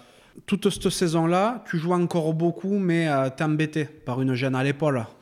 Ouais, c'est ça. Mais là, ça a été euh, plus compliqué. Alors J'étais en concurrence en plus avec Tawera Carbarlo, mhm. qui fait des grosses saisons encore maintenant. Et c'est vrai que j'ai la chance de beaucoup jouer, même s'il est là. Alors, euh, quand tu as un champion du monde, double champion du monde qui arrive, tu, t'es dit, il va falloir que. Et en fait, ça me permet de, d'être, euh, voilà, de mettre les bouchées doubles. Et, et, je match énormément encore. Et euh, arrive la saison, la saison suivante. Et là, il y a, voilà, il y a, un facteur déterminant dans ma carrière. Il y a des changements d'entraîneur qui, voilà, c'est toujours, ça peut être positif, négatif, ça peut rien faire. Pour moi, forcément, les gens qui m'avaient fait venir, c'était Patrice et, Xavier. Et, voilà, il y a Ronan qui arrive et je me blesse à l'épaule. Je me blesse à l'épaule et, je joue. Mais bon, là, là, ça peut être un des regrets de ma carrière. Je joue pendant 3 ou 4 mois, je crois, avec une rupture du tendon c'est n'importe quoi parce que bon, j'envoie une passe sur deux euh, dans les chaussettes. Euh, je, plaque beaucoup moins. Je suis, et puis je suis beaucoup plus. Enfin, je, pense beaucoup plus à mon épaule que au final à être euh, à être compétitif le week-end quoi. Donc ouais, c'est une, une, saison compliquée et débouche l'opération. Ouais. L'opération et là je mets pas mal de temps à revenir. Et pourquoi on te on ne t'arrête pas et on ne te force pas à te faire opérer de suite hein? Déjà, moi, je, enfin, je remets jamais en cause euh, les docteurs, euh, quoi que ce soit. C'est moi le, le, responsable de, de, mon corps. Oui, bien sûr. et, et, voilà, et quand je vois beaucoup de joueurs qui, qui crachent un peu sur la soupe euh, actuellement, c'est un petit message, mais non, mais c'est vrai, c'est moi qui est le principal fautif. Les mecs, ils me disent, ouais, va falloir opérer, quoi, va falloir opérer, va falloir opérer. Et moi, je dis non, non, on joue, on se trappe, euh, débrouille-toi. Il y a la concurrence derrière, il y, a, il y, a Tawera. Et je sais que si je joue pas, si je me fais opérer, moi, c'est fini. Euh, j'ai un, nouveau, un nouvel entraîneur qui arrive et je sais que c'est fini. En fait, je veux jouer. Ça me servira pas pour la, pour la suite, euh, la preuve, puisque, puisque après, je vais me faire opérer et que je, je reste sur le carreau plus longtemps encore. Et euh, tu en parles de ça, effectivement, euh, j'en suis convaincu aussi. C'est l'athlète qui est le, principal responsable de son corps, évidemment. Il doit, il doit à des moments euh, savoir s'arrêter et prendre les choix euh, et faire des choix. Mais d'un autre côté, tu l'as expliqué, toi, tu es en pleine concurrence avec euh, Kerbarlo à ce moment-là. Il y a tout le temps quelque chose qui fera que l'athlète, lui, il veut continuer le plus longtemps possible jusqu'au rupteur et à la limite, comme ça a été ton cas, vu que tu as quand même dû te faire opérer. Et on le voit aussi sur euh, beaucoup d'autres types de blessures où, euh, moi, je pense, je pense à Sexton, tu vois. Euh, J'ai pas envie de le voir dans 10 ans. Hein. Je mm. sais même pas s'il saura comment il s'appelle encore, le pauvre. Mm. Et euh, il faut qu'il y ait euh, du monde qui dise maintenant t'arrêtes, tu vois. Euh, il faut que tu te stoppes tant de temps et tout, et, euh, et c'est pas négociable parce que vous, en tant que joueur, en tant qu'athlète, vous êtes dans une compétition permanente et vous n'avez pas le recul nécessaire pour savoir dire stop quand il faut le dire. Hmm. Et c'est là, je pense, que les clubs, d'un côté, doivent, euh, ou, des, ou des médecins indépendants, ou j'en sais trop rien, doivent dire euh, là, c'est arrêt de travail sur tant de temps, le temps que la personne se régénère. Parce que si, si on vous écoute à vous, jamais vous vous arrêtez. Oui, oui, non, c'est sûr. Euh, mais, surtout à cette époque-là, comme tu le dis, où j'ai la concurrence, un nouveau coach, etc. Voilà, c'est ça. Mais euh, ouais, c'est vrai qu'après, euh, c'est toujours compliqué parce que je joue affaibli, mais il peut pas m'arriver pire. C'est la nature de la blessure qui fait que le staff médical me, me garde un peu. C'est juste du ressenti. Moi, je vois que c'est pas bien du tout. Mais quand le docteur me dit euh, Bon, alors c'est bon, oui, oui, c'est bon je prends deux cachets, je mets un strap et voilà. Donc c'est là que la nuance est, compliquée aussi pour le, pour le médical. Mais c'est vrai que tu as raison des joueurs comme Jonathan Sexton qui font euh, maintes et maintes commotions, à un moment donné, il faut arrêter. faut arrêter parce que ben, y a un après-carrière et on le voit. On le voit, les, pas mal d'anciens joueurs qui ont fait un tas de commotions ou qui ont eu un tas de blessures, ils sont, ils sont handicapés ou ils sont, ils sont pénalisés dans leur vie de tous les jours euh, après le rugby. Et c'est vrai que le, le côté. Euh, alors, là où Là où ça me gêne, c'est le, joueur qui sait où il met les pieds. C'est vrai que c'est dur de, de, dire bon, mais je vais pas jouer ce week-end et il faut que je sorte. Mais d'un autre côté, c'est vrai que le, médical doit être là pour dire euh, s'il y a des, des, facteurs euh, qui sont pas négociables, on va dire, qui sont voilà deux commotions d'affilée ou avec des maux de tête ou je, ou je sais pas.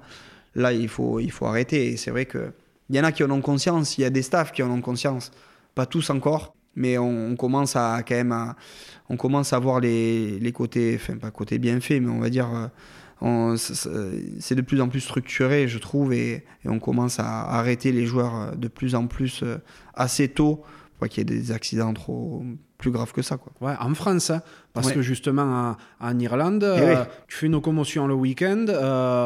Ça a mm. été vu par 80 millions de personnes, mais euh, comme par hasard, le week-end d'après, euh, on dit qu'il n'y a ah pas eu commotion, tu vois. Ouais, c'est euh, C'est dramatique. Ah ouais, non, mais je parle qu'en France. Ouais, je parle vraiment pour les cas en France. qu'on est en train, vraiment, on est sur la bonne voie, je pense. mais c'est vrai qu'on cite Sexton parce que c'est le, le le plus criard, quoi, et le plus. Ben, c'est un joueur ultra médiatique, et bon, quand tu vois comme il s'assomme, et à chaque fois, il est, il est bien, bien commotionné, c'est ah pas, le, c'est pas le petit choc, et voilà, c'est triste de voir encore un joueur euh, sur le terrain et, et prendre des risques, parce que franchement, là, il prend des risques. Bref, saison d'après, ta quatrième saison à La Rochelle, donc en 2019-2020. On se souviendra ben, évidemment qu'elle s'arrête à cause du Covid. En mars, Mais euh, jusque-là, toi, tu ne joues que 8 petits matchs, vu qu'il a fallu que tu reviennes de ta, de ta blessure à, l'épaule. Et euh, ben, Kerbarlo est très, très bien installé. Mm. Donc, euh, un peu compliqué pour toi. Ah oui, bah, très compliqué. Je le, je le, disais précédemment. Ça a été cette blessure à l'épaule et, le changement d'entraîneur a été forcément euh, préjudiciable pour le, reste de ma carrière et surtout le reste de mon aventure au Stade Rochelet. Et après, j'aurais pu accepter de, ben, de rester euh, voilà, pour grappiller euh, quelques matchs, mais moi j'ai bientôt 30 ans et, forcément que, que je sais qu'il m'en reste pas beaucoup et que j'ai envie de matcher et surtout j'ai envie de gagner. Donc j'ai envie d'être sur le terrain pour, pour jouer et pour, et pour gagner encore. Et tu quittes donc le stade Rochelet un an avant la fin de ton contrat. Ouais, c'est ça. Et puis, euh, pendant le Covid, en fait. Donc euh, là, là aussi, ben, j'avais pas pu faire mes adieux à, à Armandie et bis repetita. je, je, pars pendant le Covid, donc je peux pas faire mes adieux à De Flandre. Donc, euh, donc voilà, ça fait partie de ma carrière, c'est comme ça. Et ensuite, ben, je pars au, Stade Toulousain parce que Didier Lacroix et Hugo Mola me, me contactent et que impossible à, refuser. Moi, je sais que je, je, jouerais plus trop et que ça se passait pas forcément bien au Stade Rochelet euh, avec le, staff présent. Donc, euh, je, je, réfléchis pas longtemps à, dire oui au Stade Toulousain. de toute façon, c'est un club qui, bah, qui est rival pour Agen, de là où je viens, mais c'est un club qui m'a toujours fait rêver et qui mais qui me fait rêver encore. Quoi. Moi, je suis un amoureux du sport et du rugby. Et bon, quand tu regardes le stade toulousain, tu, tu prends du plaisir. Quoi. Ça, ça joue au ballon. Et c'est, et c'est pour ça, entre autres, euh, et le fait de vouloir gagner un titre à tout prix, puis qui me fait, euh, voilà, qui me fait signer au Stade Toulousain. Bon, ben, tu vas être servi, on en parlera juste après, au mm. niveau des titres, j'entends. Mais c'est vrai que quand tu arrives à Toulouse, tu as été le, le, neuf titulaire euh, dans un des plus grands clubs de top 14. Et euh, le deal, il est simple. Hein. Quand tu arrives au stade, tu sais qu'il euh, ben, y a Antoine Dupont qui est le numéro 1. déjà, pourquoi tu acceptes cette, cette mission d'être la doublure euh, ouais, tu sais qu'il Antoine Dupont, donc euh, voilà, c'est le titulaire indiscutable, pardon. Et euh, tu sais que voilà que tu joueras que quand Antoine ne jouera pas. C'est la, condition. Après, une saison, c'est très, très long. Voilà, il y a les périodes des doublons qui est voilà qui est quand même euh, pour le Stade Toulousain qui est, qui est importante. Et on a énormément quand même de matchs où euh, ben, où Antoine n'est pas là avec euh, étant donné qu'il avait l'équipe de France. Et je me dis ben, si je peux matcher et si je peux être même sur le banc et rentrer pour amener autre chose. Et mon expérience pour amener quelque chose et, c'est compliqué de remplacer Antoine Dupont parce que les gens le voient traverser le terrain euh, maintes et maintes fois. Donc, euh, quand tu as son remplaçant, tu as toujours euh, une pression supplémentaire et les gens s'attendent à pas avoir Antoine Dupont, mais à, ce que ça tourne aussi bien. Quoi. Mhm. Ça, ça c'est sûr. Mais je me demande du coup comment toi tu fais aussi en termes d'ego? Parce que voilà, tu as ta carrière, il y a 10 ans que tu es sur le circuit, des matchs, tu en as fait beaucoup. Dans la peau du numéro 1, là c'est quand même une une sacrée preuve de remise en question que tu fais en disant euh, voilà, je sais que je peux pas être le numéro un à Toulouse parce qu'il euh, y a un état de fait. Beaucoup, beaucoup le refusent. D'ailleurs, je, me souviens notamment de Sébastien Bézi qui est parti de Toulouse parce qu'il voulait être numéro un quelque part. Il est parti à Clermont, tu vois. Mm. Après, euh, le choix là, je le fais parce que j'ai 30 ans aussi à 27 ans, enfin à 23 encore moins, mais je, je l'aurais jamais fait euh, avant cet âge-là si Antoine était là. Parce que j'arrive à 30 ans, je, sors de blessure, il y a des nouveaux coachs euh, à La Rochelle, il y a un joueur qui performe, et je sais que je vais pas trop jouer quand même. Et, euh, en fait, quand le stade m'appelle, moi pour moi c'est d'aller découvrir déjà autre chose parce que, parce que le stade toulousain, ben, ça fait rêver de toute façon, et que depuis tout petit, euh, on, on, bat, on bat de ces mecs, hein, concrètement. Et, et, en fait, moi, j'ai juste envie de, de performer le, le, plus possible, et tu as 30 ans, donc... Euh, Donc tu peux pas à ce niveau. Avant, en fait, euh, moi, même quand j'ai commencé, je vais dire avant, je parle comme un vieux con, mais avant, tu pouvais faire euh, ces 30 matchs l'année. Là, les mecs qui font 30 matchs, les Antoine Dupont, Cyril Bay, ou c'est des ovnis, c'est des mecs, on se rend pas compte. Il y a un tel niveau tous les week-ends. Avant, tu pouvais souffler un, deux week-ends, ou là, tous les week-ends, c'est des matchs de très haut niveau. Et en fait, quand je vais là-bas, je me dis, si je fais 12 matchs euh, titulaire euh, à ce niveau-là et que derrière je suis remplaçant de Toto, ben, ça sera déjà bien quoi. Donc euh, moi en fait j'y vais pas en me disant ouais je vais cirer le banc et non j'y vais dans un autre état d'esprit. Je dis je vais je vais tout mettre. Je vais m'entraîner comme un con. Il me reste 2-3 ans et je vais tout mettre pour aller ben, pour contribuer à, aux victoires du Stade toulousain. C'est le bon état d'esprit. D'ailleurs, euh, vu que derrière ça paie, hein, tu fais ton premier match euh, fin septembre 2020 en Champions Cup contre l'Ulster. C'est-à-dire que tu attaques relativement tard. Hein. Tu es blessé avant peut-être euh, Ouais, ben, je revenais de, de l'épaule en fait. Ah et, encore, et, j'étais toujours. bon, j'étais plus blessé depuis un certain temps, mais j'étais toujours en convalescence et, et, je fais une commotion en début de saison et qui me voilà qui m'éloigne un peu des terrains et puis euh, après euh, ben, petit à petit euh, j'arrive à reprendre la confiance et, et, enchaîner quelques matchs du coup. Enfin quelques matchs tu tu matches quand même pas mal du tout parce que tu fais euh, plus de 20 matchs hein, cette saison-là avec, euh, avec le stade, donc euh, donne 13 en tant que titulaire en, top 14. Tu joues quasiment qu'en top 14 hein, parce qu'en Champions Cup, tu joues contre l'Ulster, mais c'est ton seul match cette année-là. Mais c'est très très important parce que vous remportez la, Champions Cup et le fait d'avoir disputé ce match fait de toi un champion d'Europe. Ouais, ouais, ouais. c'est particulier forcément parce que tu n'es pas sur le terrain et tu n'as pas un truc. Mais oui, comme tu dis, j'ai eu la chance de jouer un peu en Coupe d'Europe, donc du coup, euh, euh, j'en fais partie. Mais j'avais joué en match de poule aussi. Après, euh, il y avait Ulster, ça c'était le, du coup le quart de finale qui était reporté. Ah oui. Et après, en match de poule, je rentre aussi à. c'était Ulster d'ailleurs. Non, c'est qui ce club Oui, si, c'est Ulster je crois, où on gagne, là, c'est Chelsea Colby qui marque à la fin. Et ouais, j'avais joué 2-3 matchs, en remplaçant, bien sûr.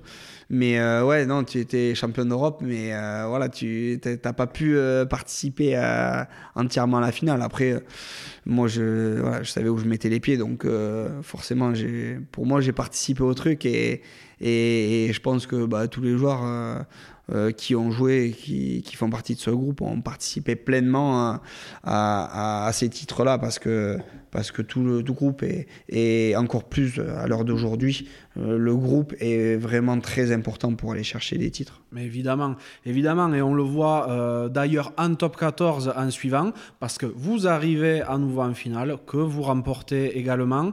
Euh, là, par contre, tu la joues, cette finale. Ouais, ouais, ben, je rentre une dizaine de minutes, je crois, à la fin, hein, ben, contre le Stade Rochelet, du coup. Voilà. Donc, particulier. Mais ouais, c'est vrai que j'ai la chance d'être, ben, de jouer au Stade de France et de, surtout de toucher le, le bouclier, quoi. Donc là, c'est un peu on va dire, l'apothéose euh, de, ma carrière et de ce pourquoi euh, ben, je joue au rugby depuis, depuis tout petit. Quoi. Parle-moi un peu de cette finale.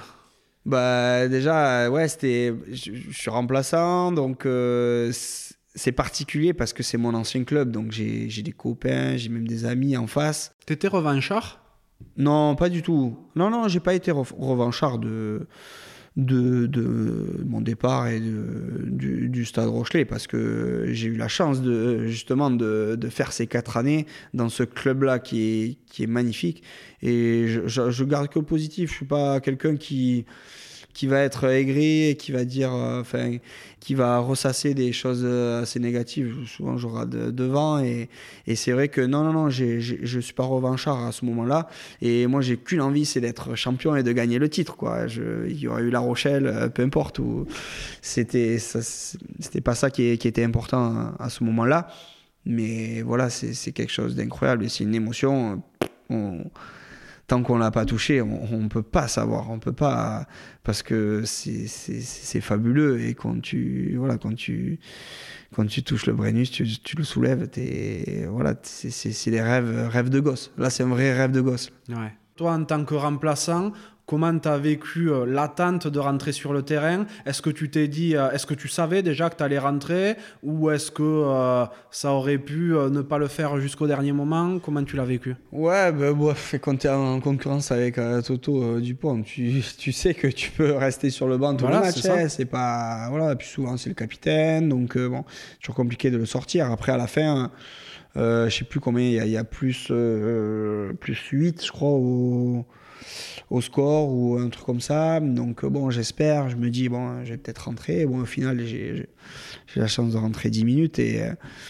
Et, ouais, c'est vrai que juste d'avoir foulé la pelouse, je me rappelle chaque pas que, que j'ai fait sur les dix dernières minutes, quoi.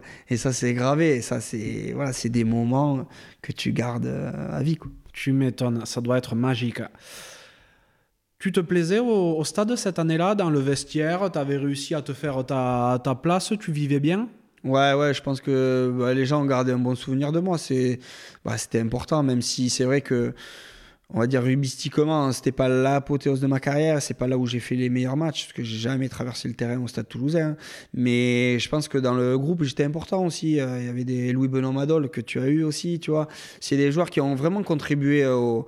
Je pense que je peux faire partie. je, me sens. Euh, je me sens légitime, je veux dire, dans, les titres qu'on a eu parce qu'on avait vraiment un groupe euh, très soudé et, très fort. Et, je m'en rappelle encore, on parle de Breng, on parle toujours de Breng dans le rugby, mais, on était en plein Covid et, cette année-là, je me rappelle, euh, tu pouvais pas aller dans les restos, les bars et tout ça, tu vois. Et on restait dans le vestiaire à Ernest Vallon. Bon, tu as des jolis vestiaires. Hein. Ah oui. C'est assez spacieux. tout va bien. Donc, du coup, tu avais Joe Tekori qui est l'ambianceur un peu du, du groupe. Il a amené toujours son enceinte, quelques bières, hein, pas trop, mais quelques-unes. Se pointe avec ses poteaux de touche aussi ou pas encore? Ouais, ouais, ouais c'est ça. Et du coup, euh, à chaque fois, eh ben, il imitait la musique, on faisait soirée dans le vestiaire. C'est énorme. que le groupe est jusqu'à 4h du matin. 4h du matin dans un vestiaire, quoi. C'est donc c'était génial. Et ces années-là, en fait, euh, ben, tous les mecs euh, qu'on a parlé, les Lucho, Benoît Madol et compagnie, je pense qu'on on a vraiment contribué à, ces titres-là, même si on n'a pas forcément matché énormément.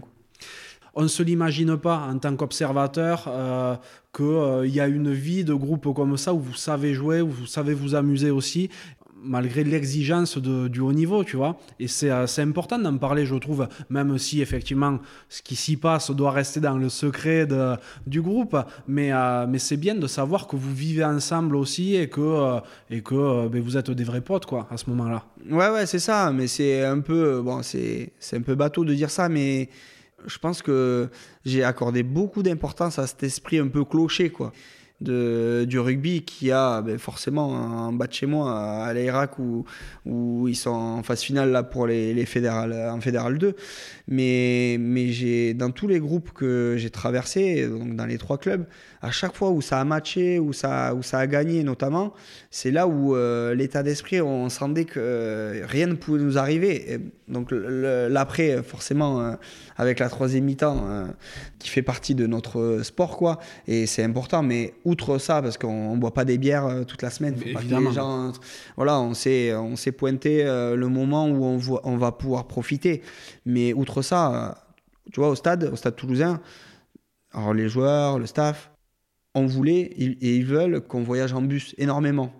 Mais hum, le, bus, ça te permet de justement échanges-là. En avion, bah, tu, as quelqu'un à côté, et puis euh, bon, euh, déjà c'est pas bon pour euh, la planète, mais outre ça, tu n'as pas ces échanges-là que tu as en bus. En tu bus, joues pas à la belote dans l'avion. C'est ça, mais, dans le bus, en fait, ça joue au rami, ça joue au poker, ça joue à la coinche, à la belote, ça joue à tout. Mhm. Et en fait, il y a ces échanges-là qui sont trop importants. Et, et au rugby, je, je, vois pas, je vois pas une équipe qui peut matcher s'il n'y a pas ces, s'il y a pas ces échanges-là et ce partage-là. En fait. Ouais, c'est vrai, c'est super important. Deuxième saison au stade, 2021-2022. Euh, ben là, tu joues beaucoup moins. Euh, déjà, tu attaques euh, par une blessure à l'ischio en début de saison qui, te, qui t'handicape pas mal sur quelques semaines. Et quand tu joues, ben, automatiquement, vu que tu reviens de blessure, que tu joues pas trop, ben, tu manques aussi de confiance. Des fois, tes performances peuvent s'en ressentir aussi un petit peu. C'est compliqué pour toi cette période? Ouais, très compliqué. Ouais, ouais, ouais c'est une, c'est pas une, c'est pas une saison euh, où j'ai pris du plaisir vraiment. Alors j'ai pris du plaisir justement sur l'extra rugby, mhm. mais uniquement sur ça. Et quand tu veux performer, il faut prendre du plaisir partout, euh, sur le terrain et en dehors. Et, et malheureusement, tu, tu, parles de cette blessure, elle arrive à un moment, mais vraiment, euh, vraiment dommageable pour le reste de ma saison parce que c'est le premier match de doublon en fait euh, de la saison. Et je me fais l'ischio, donc jamais blessé, au, enfin, jamais trop blessé musculairement. Et là, je me déchire, mais comme un livre, quoi. Parce que je veux me préparer euh, comme un fou et j'ai pas l'habitude justement de, ne pas matcher en fait. Toute ma, toute ma carrière, allez, j'ai fait 25 euh, matchs à la saison au moins quoi. Et j'ai pas l'habitude de ne pas jouer j'arrive sur ce match et je me pète alors que je me suis préparé mais comme un dingue pour justement suppléer suppléer Toto. Et là, je me déchire comme un livre. Et là, pendant, je la traîne pendant deux mois et demi ou trois mois quoi, sur une déchirure, c'est énorme. Et, et, là, après, ben, euh, je reviens, mais bah, déjà physiquement, je suis moins bien. Je sens que ben, je vais moins vite, moins longtemps. Et sur le terrain, ça se ressent aussi. Quoi. J'ai moins confiance parce que je matche moins, j'ai moins de rythme. C'est tout un cercle vicieux qui fait que ben, j'arrive jamais à, à, retrouver euh, ben, déjà le plaisir. quoi le plaisir qui est, qui est pour moi trop important dans ce sport et j'arrive pas à retrouver mon niveau, quoi, tout simplement. Après, voilà, le sport euh, fait, et la vie globalement, c'est aussi beaucoup une question de confiance. Et là, tu l'avais un petit peu perdu.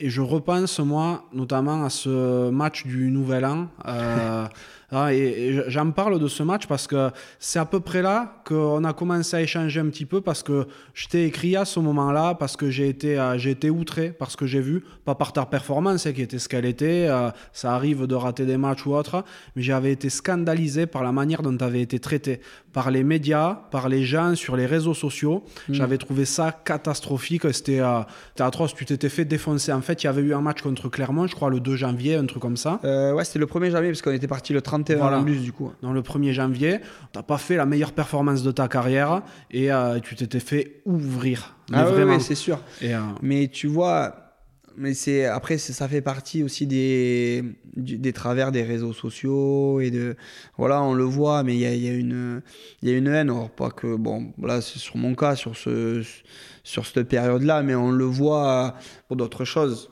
sur, euh, beaucoup de choses en général. Quoi. Il y a beaucoup de haine qui sont déversées sur les réseaux.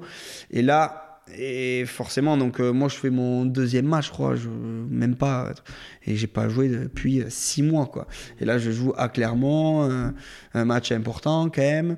Et voilà, et le match, bon, il est ce qu'il est. Je, marque un essai, s'il est validé, euh, ça change tout le match. Je pense qu'on peut gagner. Et, et moi, ben, j'aurais marqué cet essai, donc tu as une autre confiance. Il y a deux, trois faits de jeu avec, euh, avec moi où on prend un essai ou un peu casquette, on va dire. Et, et comme tu dis, après, il y a une. Sur les, je sais pas, les, dix jours qui suivent, il y a, tout, en fait, c'est relayé. Et, et c'est des petits trucs qui font que. Euh, sur les réseaux sociaux, quelqu'un met quelque chose et le média qui reprend, qui reprend, qui reprend. Tu as les trois quarts des gens, ils ont même pas vu le match. Il y a les, 90% des mecs qui ont truc. Mais comme tu joues dans un grand club et que tu as Toto Dupont qui, qui est un extraterrestre, mais comme tu as perdu le match, surtout ça, parce que si tu gagnes, on, parle de rien. Comme tu as perdu le match, que toi, tu n'as pas, fait, euh, pas traversé le terrain, tu n'as pas été exceptionnel, mais du coup, il y, a ce, il, y a, il, y a, ce déferlement sur les réseaux sociaux. Parce qu'à ce moment-là, moi, c'est pour la famille. C'est très. En fait, ça, ça, me touche, mais vraiment au plus profond de moi-même, pour ma famille. Pas les messages qu'il y a. Parce que bon, tu, te formes une carapace, là, en tant que joueur de niveau. Tu as le, le mec qui va te bader euh, plus qu'il ne faut et celui qui va te descendre alors qu'il n'y a pas besoin. Mais c'est pour ma famille. Parce qu'eux, ils voient, ils voient tous ces ils voient tous ces messages et, ils comprennent pas quoi. Ils comprennent pas et, et en fait c'est ça qui qui me met un coup vraiment sur les, les, premiers mois de, l'année quoi. Et après bon de toute façon je, je joue quasiment plus puisque je joue plus et euh, voilà c'est ça a été euh, ouais ça a été une période euh, compliquée quoi. C'est pas ça qui fait que j'arrête ma carrière, mais ça a été une période compliquée. Et Comment tu arrives à le gérer, toi, cette, cette Enfin, ce déferlement sur les réseaux sociaux, tu le dis, ça a été dur. Tu l'as mal vécu, toi, pour ta famille et tout. Mais toi, même en tant qu'homme, être attaqué comme ça, même si tu as une carapace, j'ai du mal à croire que ça touche pas du tout quand même. Ah bah si, si, si, ça touche. Si, si. Après, euh, tu as une certaine carapace, mais à un moment donné, euh, voilà, tu, tu, on, t'envoie les messages que bah, ta famille se dit Ah, t'as vu, t'as vu ce qu'ils ont mis, lui, lui. Je dis Oui, oui, non, mais regardez pas. Euh, voilà, c'est. Alors le mieux, c'est d'éteindre le portable et de ne pas regarder tout ce qu'on truc. Mais bon, ça touche ta famille, donc ça touche ton, ton cercle voilà, privé, quoi. Donc du coup, tu es, es, obligé d'être dedans. Et là, c'est une période compliquée. Et c'est vrai que il y, a les joueurs, des joueurs importants pour le groupe au Stade Toulousain qui ont été là et qui m'ont soit envoyé des messages, soit qui m'ont appelé euh, de suite et qui et voilà et je sentais dans le regard des mecs qui me disaient euh, tu, tu, tu mérites pas ça quoi. Donc euh, voilà ça ça a été important aussi pour ben, que je sorte la tête de l'eau personnellement. Mais voilà tu le vis jamais bien et c'est vrai que ça a été ça a été compliqué ouais. Ça, c'est un truc vraiment, je n'arrive pas à le comprendre. Que les gens ils puissent être euh, méchants comme ça, euh, je vais pas mentir. Moi, quand je suis devant ma télé, euh, il m'arrive de péter des plombs, tu vois, mm. parce que je trouve qu'il y a eu telle ou telle mauvaise action. Mais jamais il me viendrait à l'idée de le marquer sur les réseaux sociaux, dire tel joueur est à chier, il a truc. Non, ça fait. Pour peu que tu aies déjà joué au rugby une fois dans ta vie, même en, en, millième série, tu sais que tu n'es pas irréprochable et tu sais que la critique elle touche, tu vois. Mm. Donc je comprends pas comment des gens peuvent être aussi euh, aussi méchants gratuitement euh, et, je trouve ça je trouve ça scandaleux et c'est pour ça que j'avais trouvé l'acharnement sur toi qui avait été euh, catastrophique. Ouais, c'est ça, c'est tombé sur moi. Écoute, non mais voilà, moi j'en rigole maintenant parce que voilà, mais c'est vrai que ça a été une période compliquée mais c'est malheureusement, ça fait, c'est pour ça que quand j'en discute autour de moi, par rapport au réseau, je garde vraiment de, la distance. Et même quand avant qu'il se passe ça, même m'a encensé et que j'étais euh, voilà, à l'apothéose de ma carrière, je, je prenais toujours des, des distances par rapport à tout ça. Ça faisait plaisir, les côtés positifs, des commentaires positifs, mais j'ai toujours gardé vraiment de la distance par rapport à ça parce que ben, quelques années plus tard, il se passe ça. Quoi. Ouais, c'est sûr. Bref, Fin de saison, juillet 2022, donc euh, un an avant la fin de ton contrat et après 14 saisons de rugby pro, mais tu prends euh, tout le grand public de cours. Tes proches, je suppose que non, je pense que toi tu l'avais assez bien réfléchi aussi, mais euh, tu annonces ta retraite à tout juste 32 ans. Ouais, c'est ça. Et ben, tu vois, pour finir encore, ben, pas d'adieu à, à, Ernest Vallon, puisque j'ai pas de j'ai pas de dernier match quoi pour pour la, fin de saison, malheureusement. Mais bon, ça, c'est, euh, voilà, ça fait partie du.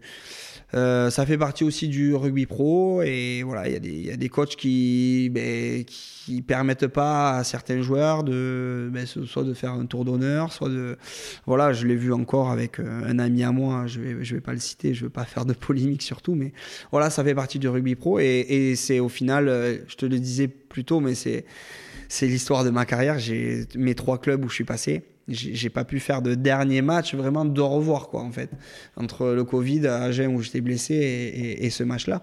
Mais voilà, encore une fois, je te dis, j'ai vraiment aucun regret. Euh, j'ai vraiment aucun regret sur, sur toute ma carrière. Donc euh, la sortie, elle a, elle a été ce qu'elle a été. J'aurais aimé qu'il y ait ma famille dans les tribunes pour un dernier match, ça oui ça c'est sûr que ça m'aurait fait plaisir et ça aurait fait plaisir à, à ma famille mais voilà j'ai pas de regrets et, et, je sais ce que j'allais faire après le rugby donc euh, ça c'était très important pour arrêter après il faut faire attention parce que maintenant quand les joueurs ils font leur, euh, leurs au revoir euh, je pense notamment à, à Julien Cabane à Mont-de-Marsan le club il est convoqué par la Ligue après quand ils ont une haie d'honneur. Donc attention hein, les, les au revoir. Ouais j'ai vu ça. Ça c'est ça c'est j'arrive, j'arrive pas à comprendre comment il y a un mec, il y a un mec qui dit bon attends, lui, on lui a fait une éau d'honneur pour sortir. On va citer le club pour leur demander des explications sur la haie d'honneur qu'il y a eu pour euh, Juju Cabane. Non mais le mec, comment il, comment il peut faire ça? Je, je, je, sais pas. Il doit y avoir besoin de renflouer les caisses un petit peu à la mm. Ligue ou un truc comme ça. Il doit falloir mettre une amende.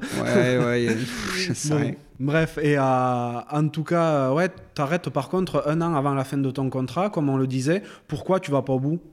Parce que ben, il y a une autre période, en fait, pendant la deuxième période de doublon, je, joue zéro match. Mhm. Zéro match. Et moi, je suis venu pour euh, quelque chose. Je suis venu pour apporter quelque chose, mon expérience, mon. Euh, et, jouer ces matchs-là qui sont importants. Et en fait, euh, repartir, parce que les six derniers mois de, de la fin de ma carrière, je joue zéro match. Ouais, parce qu'en gros, c'est Baptiste Germain et Théo Idjeliden qui jouent quand, quand Antoine Dupont n'est pas là. quand Otto n'est pas là et euh, Martin Pagerello aussi. Ah oui, voilà, Martin il y a trois jeunes qui se, qui, se, qui se battent le poste un peu et, euh, et, donc ils font un peu plus confiance aux jeunes, mais ce qui est compréhensible aussi. Hein, voilà, c'est pas moi l'avenir et voilà, mais il y avait des matchs importants que j'aurais aimé jouer sur la période de doublon où, on, gagne zéro match et, et je prends pas part à ces matchs ou au moins à un match pour amener quelque chose. Donc ça c'est ben, c'est quelque chose qui, voilà, qui, je, je, me dis, je peux pas revivre les six derniers mois que je viens de passer sur une autre saison à repartir avec zéro match. J'aime bien les copains, j'aime bien jouer aux cartes dans le bus, j'aime bien boire deux trois bières après, après les matchs avec les collègues. Mais bon, euh, le, principal euh, quand on fait ce métier-là, notamment, c'est d'être sur le terrain et de faire partie du groupe. Là, j'avais pas l'impression, contrairement à la première saison où tout va bien et on gagne ses titres, j'avais pas l'impression de faire partie du groupe. Donc ça m'aide aussi à, arrêter et surtout, c'est l'après-carrière que j'avais anticipé qui me permet d'arrêter. Ouais. Et euh, bon, tu as 32 ans, euh, tu te dis pas euh, j'ai envie de faire de vrais adieux, je vais aller, euh, je vais aller boucler dans un petit, entre guillemets, parce qu'il n'y a plus de petits clubs de top 14 ou en, ou en Pro D2, un truc comme ça, mais histoire de, de boucler la boucle tranquillement Ouais, non, c'est vrai je suis pas mal. Ben, j'ai la chance d'être sollicité encore à mon âge là. Mais en fait, euh, j'ai toujours été convaincu de. Enfin, je voulais toujours être convaincu de, de, vraiment de tout ce que je pouvais apporter à mon équipe et être à 100% de, de, de, de, mes moyens de mes, de mes moyens mentaux quoi et là repartir dans quelque chose alors que j'en suis pas convaincu du tout mais que ce soit dans un petit club en bas de chez moi ou, ou, dans mon club de cœur à Agen ou, repartir ben, à Toulouse ou, ou dans un autre club, j'étais pas convaincu en fait. C'est pas que j'avais fait le tour, mais j'avais profité et j'ai kiffé euh, vraiment ma carrière. C'est incroyable quoi. Mais j'étais pas convaincu. J'étais pas convaincu à 200% que j'allais m'engager dans le projet quoi. Je peux pas, je peux pas continuer et tricher. C'est un peu tricher quoi, de, de, prendre un contrat pour prendre un contrat et, d'aller euh, d'aller jouer euh, peut-être à la place de certains mecs et, au final euh, ne, pas y être engagé à, 200%. Voilà, j'ai toujours fonctionné comme ça, donc j'ai préféré arrêter, même quitte à partir comme ça malheureusement, mais mais voilà, c'est l'histoire de, de, ma carrière et de ma vie, tout simplement. Ben ouais. Parce que c'est vrai qu'il s'était parlé de toi, d'un retour à Agen, notamment. Euh, bon, ça c'est euh, ça c'est pas fait comme tu le dis parce qu'a priori t'étais t'étais pas focus à, à 100% sur ça et t'étais pas sûr de vouloir continuer, mais euh, je me rends compte aussi que 32 ben, ans, c'est pas si vieux que ça. Et je vois, j'observe qu'il y a de plus en plus de joueurs qui, la trentaine à peine passée, arrêtent. Je pense à Rémi Lamera qui a ton âge, mais qui a un an après toi. Euh, enfin, qui arrête un an après toi. Je pense à d'autres. Euh, j'ai vu passer, euh, il, y a, il, y a, deux jours, Maxime Marty qui arrête à 25 ans. Il y a beaucoup d'autres exemples, de plus en plus d'exemples de gars qui arrêtent entre 25 et 32 ans, là où avant ça tirait jusqu'à 36, 37, parfois 38 ans. Comment tu l'expliques aussi ce changement-là? Plus largement, je parle. Hein. Ouais, globalement, ouais, c'est vrai que les, carrières s'arrêtent de plus en plus tôt. Alors déjà, il y a deux, pour moi, il y a deux aspects. Le premier, c'est physique, parce que on voit de plus en plus de blessures, de grosses blessures, de commotions, parce que le jeu va de plus en plus vite les, on voit les morphologies, euh, c'est ça. Quand tu euh, compares le rugby euh, d'il y a 10 ans, là maintenant c'est des, c'est des Golgoth quoi. Et les chocs sont, sont plus violents, mais, mais à tout niveau. Hein, on voit même quand tu descends de niveau, il y a, y a de, de, plus en plus de chocs. Donc du coup, physiquement, forcément que ben, tu vas pas tirer jusqu'à 37 ans et que ton corps il est usé physiquement. Moi, ça n'a pas été ça mon, premier aspect, le, physique, parce que ben, je touche du bois, mais je suis encore euh, sur mes deux jambes, j'ai ma tête et, et, tout va bien. Mais euh, après, il y a l'aspect aussi, euh, mental qui rentre en côte par rapport à, tout ce que tu as engagé et, de comment tu t'es investi dans ta carrière. Le, rugby, les gens voient la télé, euh, c'est beau, tu joues au ballon, mais il y a beaucoup, beaucoup, beaucoup, beaucoup de choses derrière. Et c'est 11 mois d'entraînement. C'est ça, il faut, faut, se rendre compte. C'est 11 mois où tu penses qu'au rugby. Donc, moi, je pense toujours au rugby. J'adore ça. C'est ma passion première, le rugby. Mais il y a 11 mois où le lundi matin à 8h30, tu vas aller euh, tu vas aller t'entraîner, tu vas à la muscu, tu vas aller physique. Et quand tu es en vacances euh, le 12e mois, il faut que tu penses à l'intersaison et, et, à te repréparer parce que si tu te reprépares pas, tu peux te reblesser, et, et, etc. C'est quelque chose de. Tu es dans, un, dans une machine euh, qui s'arrête jamais, quoi ça s'arrête jamais. Même le week-end, quand tu as un jour de repos, bah, tu vas au stade euh, bah, pour faire ton décrassage, euh, euh, les bains froids, les bains chauds. Parce que... et, ça, tout ça, ça peut être usant mentalement aussi. Et, mais c'est pour ça que je te parlais de. J'ai pas continué parce que je ne serais pas engagé à 100%. Et c'est dû à ça aussi. C'est dû à, à, tout cet engagement en fait qu'il faut avoir pour être ben, là sportif de haut niveau. Mais donc je pense qu'il y a deux choses. Il y a, le physique où les mecs sont usés vraiment et ils arrêtent. Et il y a le côté mental où, tu, as tout donné euh, au rugby et, en fait tu as envie de passer à autre chose. Tu as envie de, ben, moi, de profiter de ma famille, euh, de, pouvoir organiser sa vie, d'avoir un week-end par-ci par-là, tout simplement en fait, et d'organiser ton boulot. Parce que maintenant j'ai un boulot et que la semaine il faut, faut que je bosse. Donc euh, c'est voilà, une, autre, voilà, une, une autre étape de nos vies l'après-carrière. Et, je pense qu'on arrête peut-être de plus en plus tôt parce que le rugby devient de plus en plus exigeant. Mhm. Ouais, c'est très possible.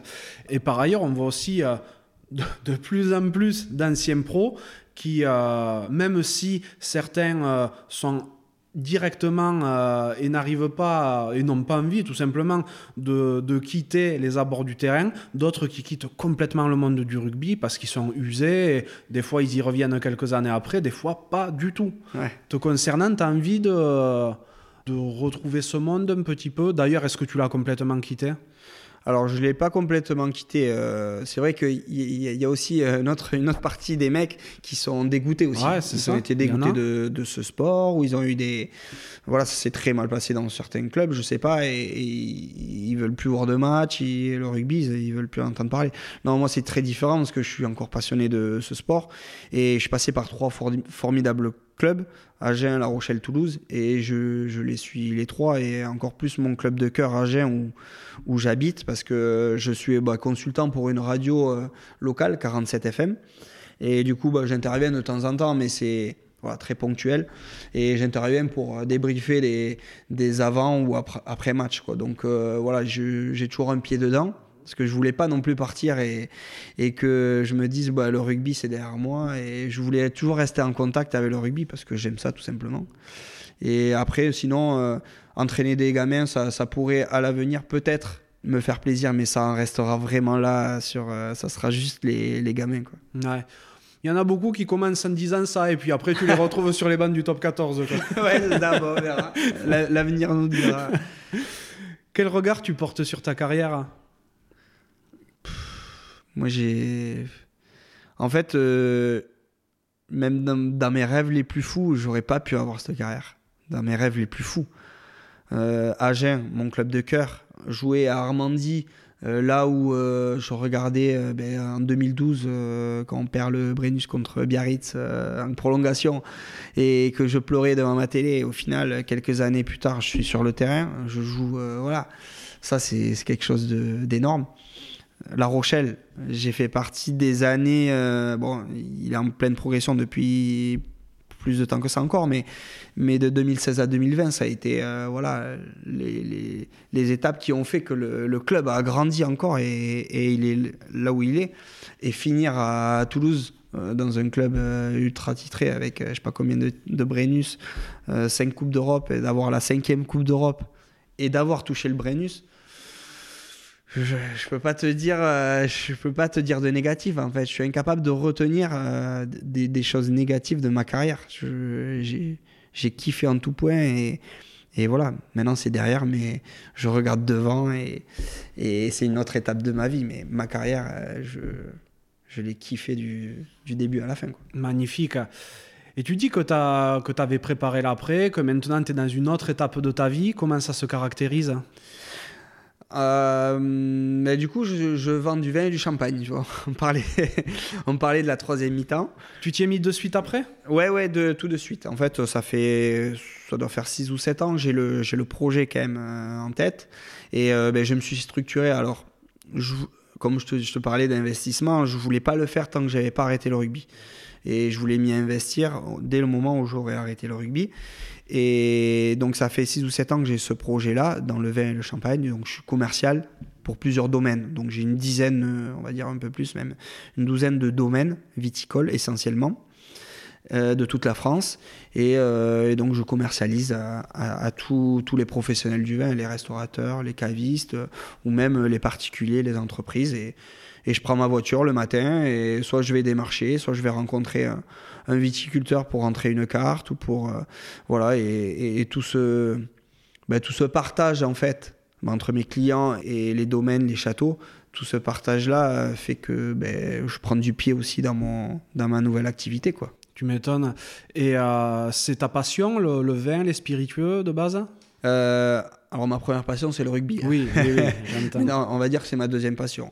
C'est ma deuxième passion parce que je te disais, je suis curieux en fait. Et le vin te permet d'aller découvrir des choses, mais incroyables. Tu en apprends tous les jours. Et même, alors moi je suis pas un expert, je suis pas, je suis pas sommelier de, formation, etc.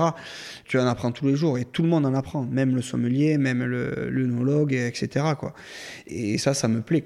Je suis allé rencontrer, euh, j'ai pris ma voiture après avoir euh, fini le rugby même si avec, je savais avec qui j'allais bosser à peu près sur les domaines, les châteaux de, de, de, chaque région, mais j'ai pris ma voiture et je suis allé les rencontrer. Et ça, c'est génial. Tu as une histoire, là, je te raconte la mienne, mais moi, les, les mecs, ils, te racontent tous leur histoire et chacun a une histoire par rapport au vin que tu vas déguster. Et ça, je trouve que c'est chouette à raconter après à mes clients, par exemple. C'est chouette, quoi, parce que derrière, ben, derrière le vin, il y a, y a, une histoire qui, qui est très forte et, et c'est vrai que ça, je trouve qu'il y a un lien avec le, avec le rugby et les, gens qui travaillent la terre.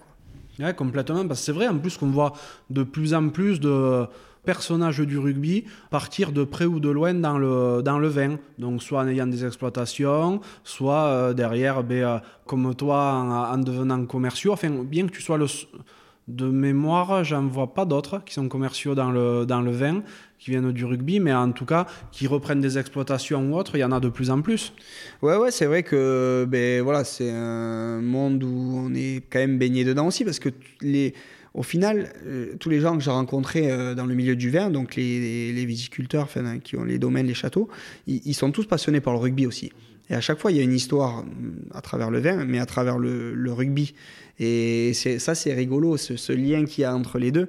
Et, quand j'ai fait mon petit tour, euh, à chaque fois, j'ai une histoire, soit les histoires de clocher, euh, du rugby. Euh, par exemple, j'étais à Sancerre, dans la Loire. Il y a des très, très jolis vins blancs dans la Loire. Et, l'équipe de Sancerre, ils avaient 20, 22 joueurs sur une trentaine qui étaient viticulteurs. Ah ouais. Les mecs, ils étaient tous vignerons, quoi. C'est énorme.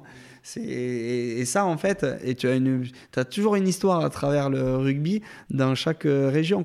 C'est vrai qu'il y a beaucoup de, beaucoup de corrélations.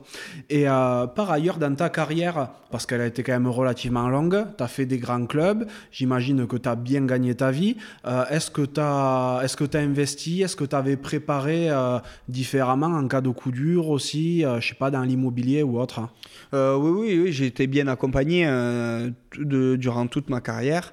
Et c'est vrai que ben, faut penser après parce que ben, nous, les joueurs de rugby, on n'est pas des joueurs de foot, donc faut bosser après. Bon, après, il y a des stars maintenant internationales, euh, on en a parlé précédemment, qui elles gagnent différentes sommes, mais mais outre, c'est vrai qu'il faut préparer. Et puis voilà, bah, j'investis euh, dans l'immobilier, euh, voilà, dans différents placements qui, qui aujourd'hui me permettent aussi de, bah, de construire ma vie et, de, protéger ma famille. Quoi. Donc euh, après, il n'y a pas que ça, il faut bosser, il faut, il faut, voilà, faut aller gagner son pain. Donc, mais, mais, voilà, c'est toujours une, toujours une compétition. Quoi aller. Bon, là, on parle d'argent, hein, vraiment l'argent, mais il faut toujours aller gagner son, son bout de pain, et que ce soit financièrement ou, ou sportivement.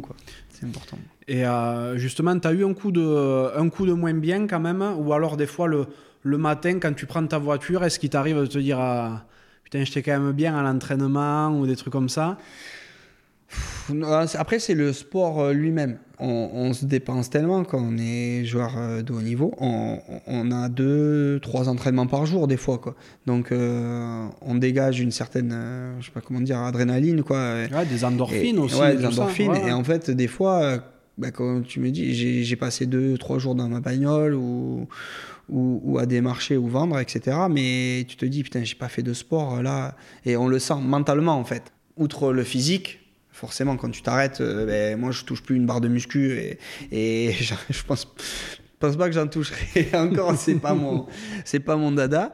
Mais euh, outre que tu perds du tu peux perdre du poids ou en prendre mais mentalement c'est trop important de faire du sport. Et moi moi j'ai besoin j'ai besoin d'aller courir faire du vélo faire du je fais du paddle aussi hein, parce que c'est un peu la mode aussi.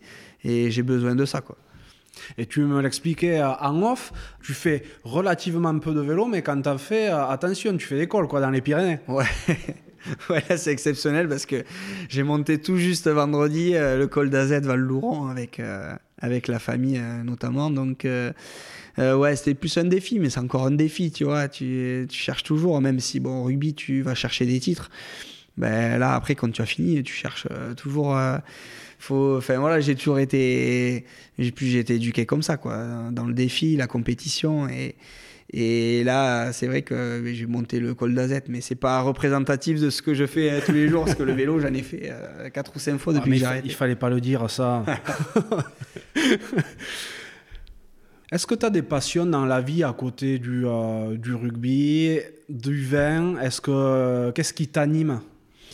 Euh, ben, J'aime avant tout le sport. Donc, euh, c'est vrai que c'est très général, mais euh, j'aime beaucoup le sport et, et je suis très curieux et je vais, je vais me renseigner sur euh, beaucoup, beaucoup, beaucoup de sports. Et, et ça peut être euh, bah, le vélo, euh, quand c'est le Tour de France, bien sûr. Mais après, non, le foot, j'adore le foot. Je suis supporter des Girondins de Bordeaux.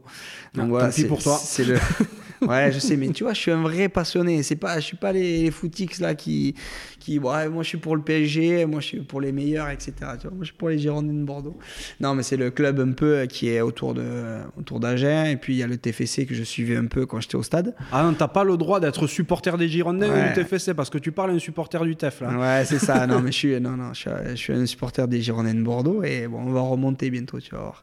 Non, mais sinon après, bah oui, il y, a, y a le vin bien entendu et. Euh, et euh, bah, sinon, après, j'aime bien ben, profiter de, bons moments. Donc, euh, ça, c'est, une belle passion aussi, de, profiter de bons moments avec euh, ben, les amis ou, la famille, quoi, tout simplement. Et, après, c'est vrai qu'il il y a beaucoup de sport, beaucoup, beaucoup de sport autour autour de ma vie et puis après et, la famille euh, bien sûr. Ouais. Et justement en parlant de famille, tu as abordé le, sujet à quelques petites reprises pendant notre échange. Tu es marié, en couple, tu as des enfants?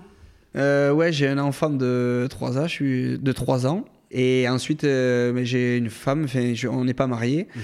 mais voilà, Pauline qui, bah, qui m'a suivi durant toutes mes années rugbystique, donc qui est originaire d'Agen aussi, et qui m'a suivi à La Rochelle, Toulouse, et, et donc on est revenu, euh, on est revenu sur Agen.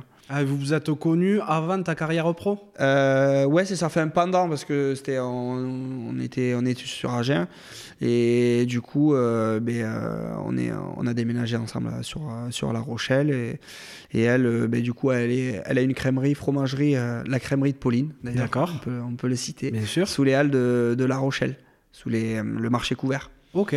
Donc du coup, euh, ben, elle n'a pas tergiversé non plus. On a, on a, les mêmes tempéraments pour ça.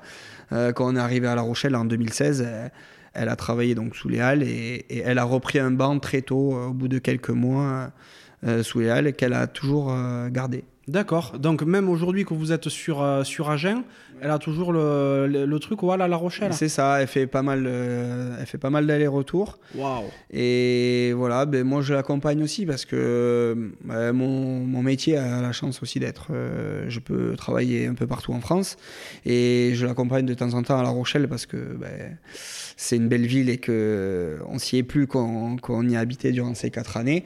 Donc euh, voilà, on est, on est amené à faire quelques allers-retours. De temps en temps, on amène le, le petit euh, comme il est, comme il n'est pas encore à l'école déjà et que euh, voilà, ben, c'est une vie particulière comme, euh, ben, comme on a eu euh, tous, enfin, tous les deux et maintenant tous les trois depuis, depuis X années, depuis qu'on est parti d'Agen. Elle est intéressée par le rugby ou elle s'en fout? Alors, euh, si elle est, alors elle est intéressée parce que mais ses parents euh, sont intéressés par le rugby et ils avaient un pied aussi dans le rugby à, à OSUA dans les grandes années, comme on dit.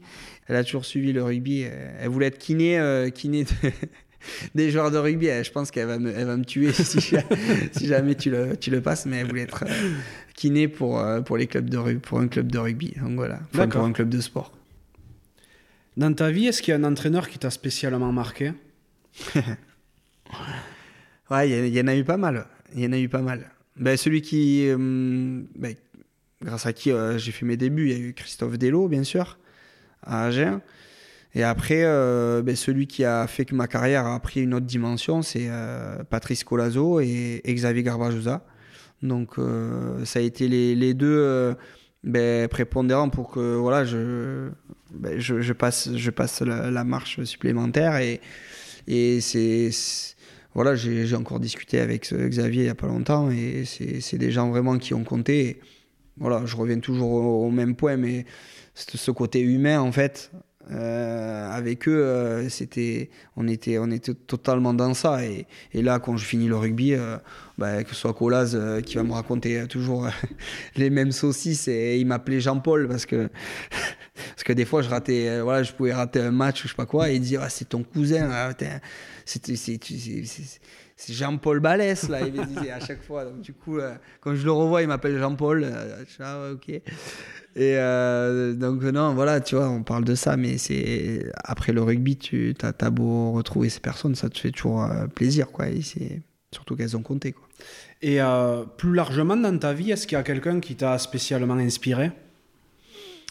Bah, Mon frère. -hmm. Mon frère, parce que, bah, comme je te disais, on jouait dans le jardin et quand c'était pas dans le jardin, c'était c'était dans le couloir et c'était voilà, c'était des parties et des parties et voilà, bon, on se faisait se faisait un peu engueuler des fois par moment parce qu'on cassait deux trois, deux, trois trucs mais mais voilà c'est quelqu'un qui m'a inspiré parce que parce que grosse euh, gros caractère gros gros gros caractère plus que moi même. Et voilà c'était un joueur euh, quand même talentueux. Après euh, trop de caractère pour peut-être franchir le l'étape supérieure mais c'est quelqu'un qui m'a inspiré et il a été gravement blessé au genou. Il a il a fait, même failli être amputé de la jambe euh, sur un match de rugby. Donc euh, voilà, c'est quelque chose qui m'a marqué. J'étais dans les tribunes. Wow. Et euh, bah, il n'a pas fini parce qu'il a voulu rejouer. Il a rejoué en boitant. Il fait bon, bref, oh une grosse force de, de caractère. Et c'est celui-là qui m'a inspiré. Et puis tous les jours, je l'avais au téléphone durant ma carrière en fait. Et on débriefait. On voilà, quand, quand, ça allait bien, il était là pour justement pas que je m'enflamme. Euh, C'était pas celui qui allait te dire euh, t'as été énorme, t'as traversé le terrain, patati patata. Euh, et quand, mais quand j'étais pas bon, il savait, il savait me dire bon, mais voilà, tu fais ça, c'est pas grave parce qu'il était toujours dans l'accompagnement, mais voilà, la prochaine fois tu feras ça, ça. Et, et voilà, c'est quelqu'un qui, bah, qui m'a inspiré fortement. Quoi. Quelle est la plus grande claque que tu prise de ta vie? La claque. C'est compliqué, mais euh, s'il y en a une, bah, le, titre qu'on perd à Chabandelmas, j'y reviens, mais contre La Rochelle, où, voilà, on se, on se voyait gagner. Quand tu joues une finale, c'est pour la gagner. Et bon, au final, tu, bah, tu passes à côté de ton match, et, et ouais, ça a été, ça a été compliqué. Après, euh, voilà, c'est euh, quand, quand tu y repenses, tu te dis, euh, c'est l'histoire de, de, notre vie, du club et de la carrière euh, que j'ai faite. si, si, on avait pas, si on avait gagné, peut-être qu'il y aurait eu autre chose. Donc, donc j'ai pas non plus d'énormes regrets, mais c'est vrai que ça a été, ouais, ça a été compliqué. Ah, bon, et puis ça reste que du sport aussi, donc c'est Exactement, c'est ça. C'est ce que je dis tout le temps, c'est que du sport. Et même ceux qui, voilà, on parlait des réseaux sociaux qui, qui critiquent ou quoi, mais j'ai envie de leur dire, enfin, c'est c'est un ballon, quoi. On joue au ballon et, voilà. Et, souvent, j'ai quelqu'un qui me dit, mais lui, il a, jamais mis de short, à chaque fois que le mec, il va, il va critiquer parce que tu te dis, mais c'est pas possible, quoi. Le mec, il est jamais allé sur un terrain, quoi. C'est vrai. Quel est l'accomplissement dont tu es le plus fier? Euh, bon, Mon fils. c'est voilà, c'est c'est quelque chose qui dépasse encore euh, le Brennus quoi. Comment il s'appelle d'ailleurs ton petit? Il s'appelle Pablo, sinon euh, espagnol. Et euh, non, c'est forcément que c'est un accomplissement parce que voilà, c'est c'est un peu de toi et de ta femme donc tu, tu as mis que tu as mis au monde quoi et c'est et voilà et en fait tous les jours tu tu kiffes euh, passer des moments avec lui et, lui apprendre certaines choses, l'éduquer. Et, voilà, même si c'est pas que des bons moments. Et, et pendant deux ans, il n'a pas dormi. Donc, euh, je peux te dire qu'on on était, on était un peu fatigué. Mais, euh, mais franchement, ouais, c'est l'accomplissement de, de ma vie hein, pour l'instant. Comment tu l'as géré en tant que sportif de haut niveau? Voilà, le, le repos c'est quelque chose de méga important. Comment tu as géré d'avoir un petit qui dormait pas? Euh, ben déjà, il faut que je dise merci à Pauline déjà, parce que parce que c'est elle qui se levait la nuit. Donc, euh, quand tu t'entraînes tous les jours et que ton fils il se, lève, enfin, il se réveille trois, quatre fois par nuit, euh, il y a un moment donné, si tu veux être en forme sur le terrain, c'est compliqué. Donc, c'est vrai qu'elle a, a géré pas mal de choses. Et, mais, mais voilà, après, on a, on a la chance quand même de d'être d'être bien suivi, d'avoir des plages quand même de récup nécessaires. Donc, bon euh, tu t'entraînes beaucoup, mais tu, as, contrairement à un métier classique, on va dire, tu as des plages euh, de repos euh, vraiment conséquentes. Donc c'était, c'est la sieste obligatoire, c'est, c'est voilà, c'est des choses comme ça qui te permettent de récupérer.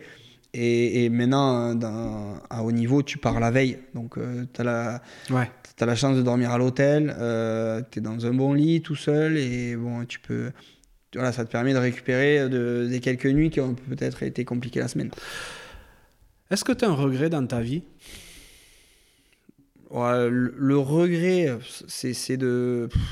Je sais pas si c'est un regret, mais c'est euh, une déception, c'est de ne pas avoir. Euh, de pas avoir mis ma famille dans les tribunes pour un dernier match d'avoir euh, voilà après je peux faire un jubilé je peux faire mais c'est différent. C'est voilà, j'aurais voulu avec le maillot euh, bah, du Stade Toulousain, euh, qui est euh, qui est toute ma famille présente et, et voilà et faire un dernier, voilà ça c'est ça c'est un, un, petit regret ouais, certainement. Un dernier tour de piste. Ouais c'est ça. Je comprends. Quel est le meilleur conseil qu'on ait pu te donner dans ta vie? Et là encore une fois pas que pas que rugbystiquement. bah non, après, c'est l'éducation de mes parents. Enfin, le, le, meilleur conseil, voilà, ils m'ont toujours dit euh, fonce, fais, fais, fais ce qu'il te plaît et, surtout n'aie pas, pas de regrets. quoi. N'aie pas de regrets, il faut que. Voilà, mets tout en place pour réussir les choses.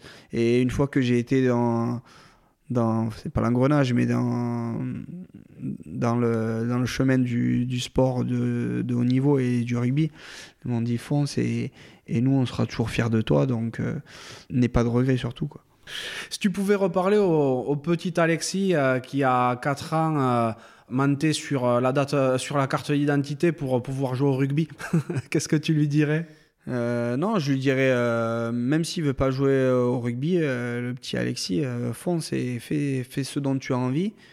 surtout, ne, voilà, n'aie pas de regrets. Je, redis ce que mes parents ont pu me dire, mais n'aie pas de regrets, fonce et, et surtout, fais-le avec conviction. quoi. Fais-le avec conviction. Si tu dois faire du rugby, du foot ou, ou même si tu dois être astronaute, j'en, sais rien, ce que tu veux, mais vas-y, fais, fais-le, quoi. Vas-y, fonce. Et quels sont tes rêves aujourd'hui? Mes rêves, euh, j'en ai, ben, j'ai construire une famille. Voilà, c'est ce qui est, c'est ce qui est important et primordial pour moi. Et, et ce sont les choses qui ont fait que j'ai arrêté ma carrière peut-être aussi et, et j'ai envie de profiter pleinement euh, ben, de mon enfant et voir peut-être en avoir euh, en avoir d'autres après donc euh, donc voilà après mes rêves après c'est vraiment surtout profiter ce que j'ai pas pu faire durant ma carrière profiter même maintenant de, de mes proches et, et c'est surtout ça qui, qui compte ouais c'est important également ouais c'est quoi pour toi la réussite euh, La réussite, euh, bah, c'est d'être allé déjà au bout de soi-même et d'avoir euh, d'avoir rempli. voilà. Alors, c'est pas rempli les cases, mais c'est vraiment d'être allé au bout de soi-même et, j'en reviens toujours à la même chose, mais sans avoir de regrets en fait. Et là, ben, on, parle de, on parlait de vélo ce week-end on avait un objectif, c'était monter le col et, et avec mon frère, on l'a monté. Quoi. Donc, c'est, voilà, ça, c'est quelque chose qui, peut faire partie de, de la réussite. Quoi. Et c'est, quelque chose d'un, ben voilà, d'important. Quoi. T'es heureux aujourd'hui? Je suis heureux, euh, oui, parce que je sais ce que je voulais faire et, j'ai arrêté pour profiter d'autres choses, euh, que ce soit professionnel ou, ou familial. Et je, je, regarde droit devant et j'espère que, ben, que ça continuera et que, et que euh, ben, surtout que tout le monde autour de moi soit en bonne santé, c'est le principal. Et je suis quelqu'un d'assez positif. Donc je vais toujours regarder le, côté positif et, le futur. Donc euh, je suis, à l'heure d'aujourd'hui, je peux dire que je suis heureux. Ben, c'est parfait. Qu'est-ce que tu aimerais que les gens dont tu as croisé la route retiennent de toi après t'avoir vu? Bah, J'aimerais qu'ils retiennent que j'étais déjà un compétiteur et que je, ne voulais jamais rien lâcher sur le terrain, que j'étais une bonne personne et que, et que surtout euh, ben, j'étais assez... Euh, on va dire, assez, assez facile à vivre et que les moments que j'ai passés avec ces certaines personnes sur le terrain ou en dehors euh, elles, soient, elles soient gravées dans un coin de leur tête et, et qu'on puisse se raconter deux, trois, deux, trois conneries quand, se rencontrera dans, dans 10 ans. Bon, en tant que neuf, tu avais euh, intérêt à être un bon défenseur, mais euh, je t'ai jamais vu mettre une cravate. Ou alors peut-être que tu en as pris déjà, je sais pas. Non, non, une cravate, euh, non, je pense pas. Mais en même temps, tu sais, quand tu fais 1m70 et, que tu es le plus petit sur le terrain, c'est compliqué de faire une cravate. Eh ben voilà, là aujourd'hui, tu plus le plus petit, donc tu peux en mettre une. À quoi voudrais-tu mettre une cravate? Euh, bah, Du coup, ouais, la, bah, la cravate euh, que j'aimerais mettre, c'est par rapport aux réseaux sociaux. Il y a d'énormes dérives, alors on en, on, en, discutait un peu plus tôt, j'en ai fait partie malheureusement, mais mais euh, voilà, un, petit message à, tous les gens qui font déjà des, commentaires euh, négatifs, mais plus que négatifs, euh, haineux, parfois insultants. Pensez à juste une chose déjà, si on, si on vous l'avait fait à, vous-même et, et si on, si on l'avait fait à un membre de votre famille, comment vous, vous auriez réagi? Et ça, ça on peut, voilà, on peut le faire pour tout en général, que ce soit le sport, mais, mais, mais aussi la vie en général. On va pas redévelopper comme on l'a fait tout à l'heure parce qu'on en a parlé un bon moment, mais c'est vrai que les réseaux sociaux, c'est euh, un outil magnifique, hein, mais d'un autre côté, euh, ça peut être tellement destructeur si c'est mal utilisé. Vraiment, c'est. Euh, je, je, comprends le. J'imagine la, la difficulté que ça doit être quand tu te fais défoncer dessus, quoi. Ouais, ouais, c'est ça. Après, euh, faut pas cracher dans la soupe euh, non plus. Hein. Et les réseaux sociaux, euh, ça a amené voilà, beaucoup de choses aussi sur, ben, sur notre vie actuelle et on peut apprendre beaucoup de choses, des informations pertinentes. Et ça a aidé à votre notoriété aussi. Et, ça, ça, a aidé à notre image. Et voilà, on voit que de plus en plus, les joueurs profitent de, des réseaux sociaux pour ben, pour créer une espèce de communauté et, que sur leur euh, ben, financièrement ça peut les aider quoi certains certains joueurs. Donc euh, non faut pas faut pas cracher dedans mais c'est vrai que c'est juste euh, pour les gens voilà qui sont qui, déversent leur haine et qui sont derrière un ordinateur ou un téléphone et, qui n'ont pas le culot de devenir la, même chose en face de, de la personne c'est vrai que là là c'est un gros problème. Ah, c'est certain Qu'est-ce que tu aimerais que j'invite sur un prochain podcast? J'aimerais bien que tu, que tu invites Lionel Mazar. Ah, super. T'as des nouvelles de lui? Tu... Qu'est-ce qu'il devient? Ouais, j'ai un peu de nouvelles. Après, là, il est rentré sur la côte basque. Il a, il a plusieurs euh, affaires dans la restauration, notamment. Et euh, c'est vrai que ben, Lio, euh, il a compté aussi pour moi à Agen. Ah bon? était, C'était le capitaine du club. Moi, j'étais vice-capitaine un petit peu. Et, et, cette passion pour le vin, voilà, c'est une des personnes qui m'a transmis voilà, cette curiosité pour pour le vin euh, et, et, qui me sert maintenant pour euh, l'après-carrière.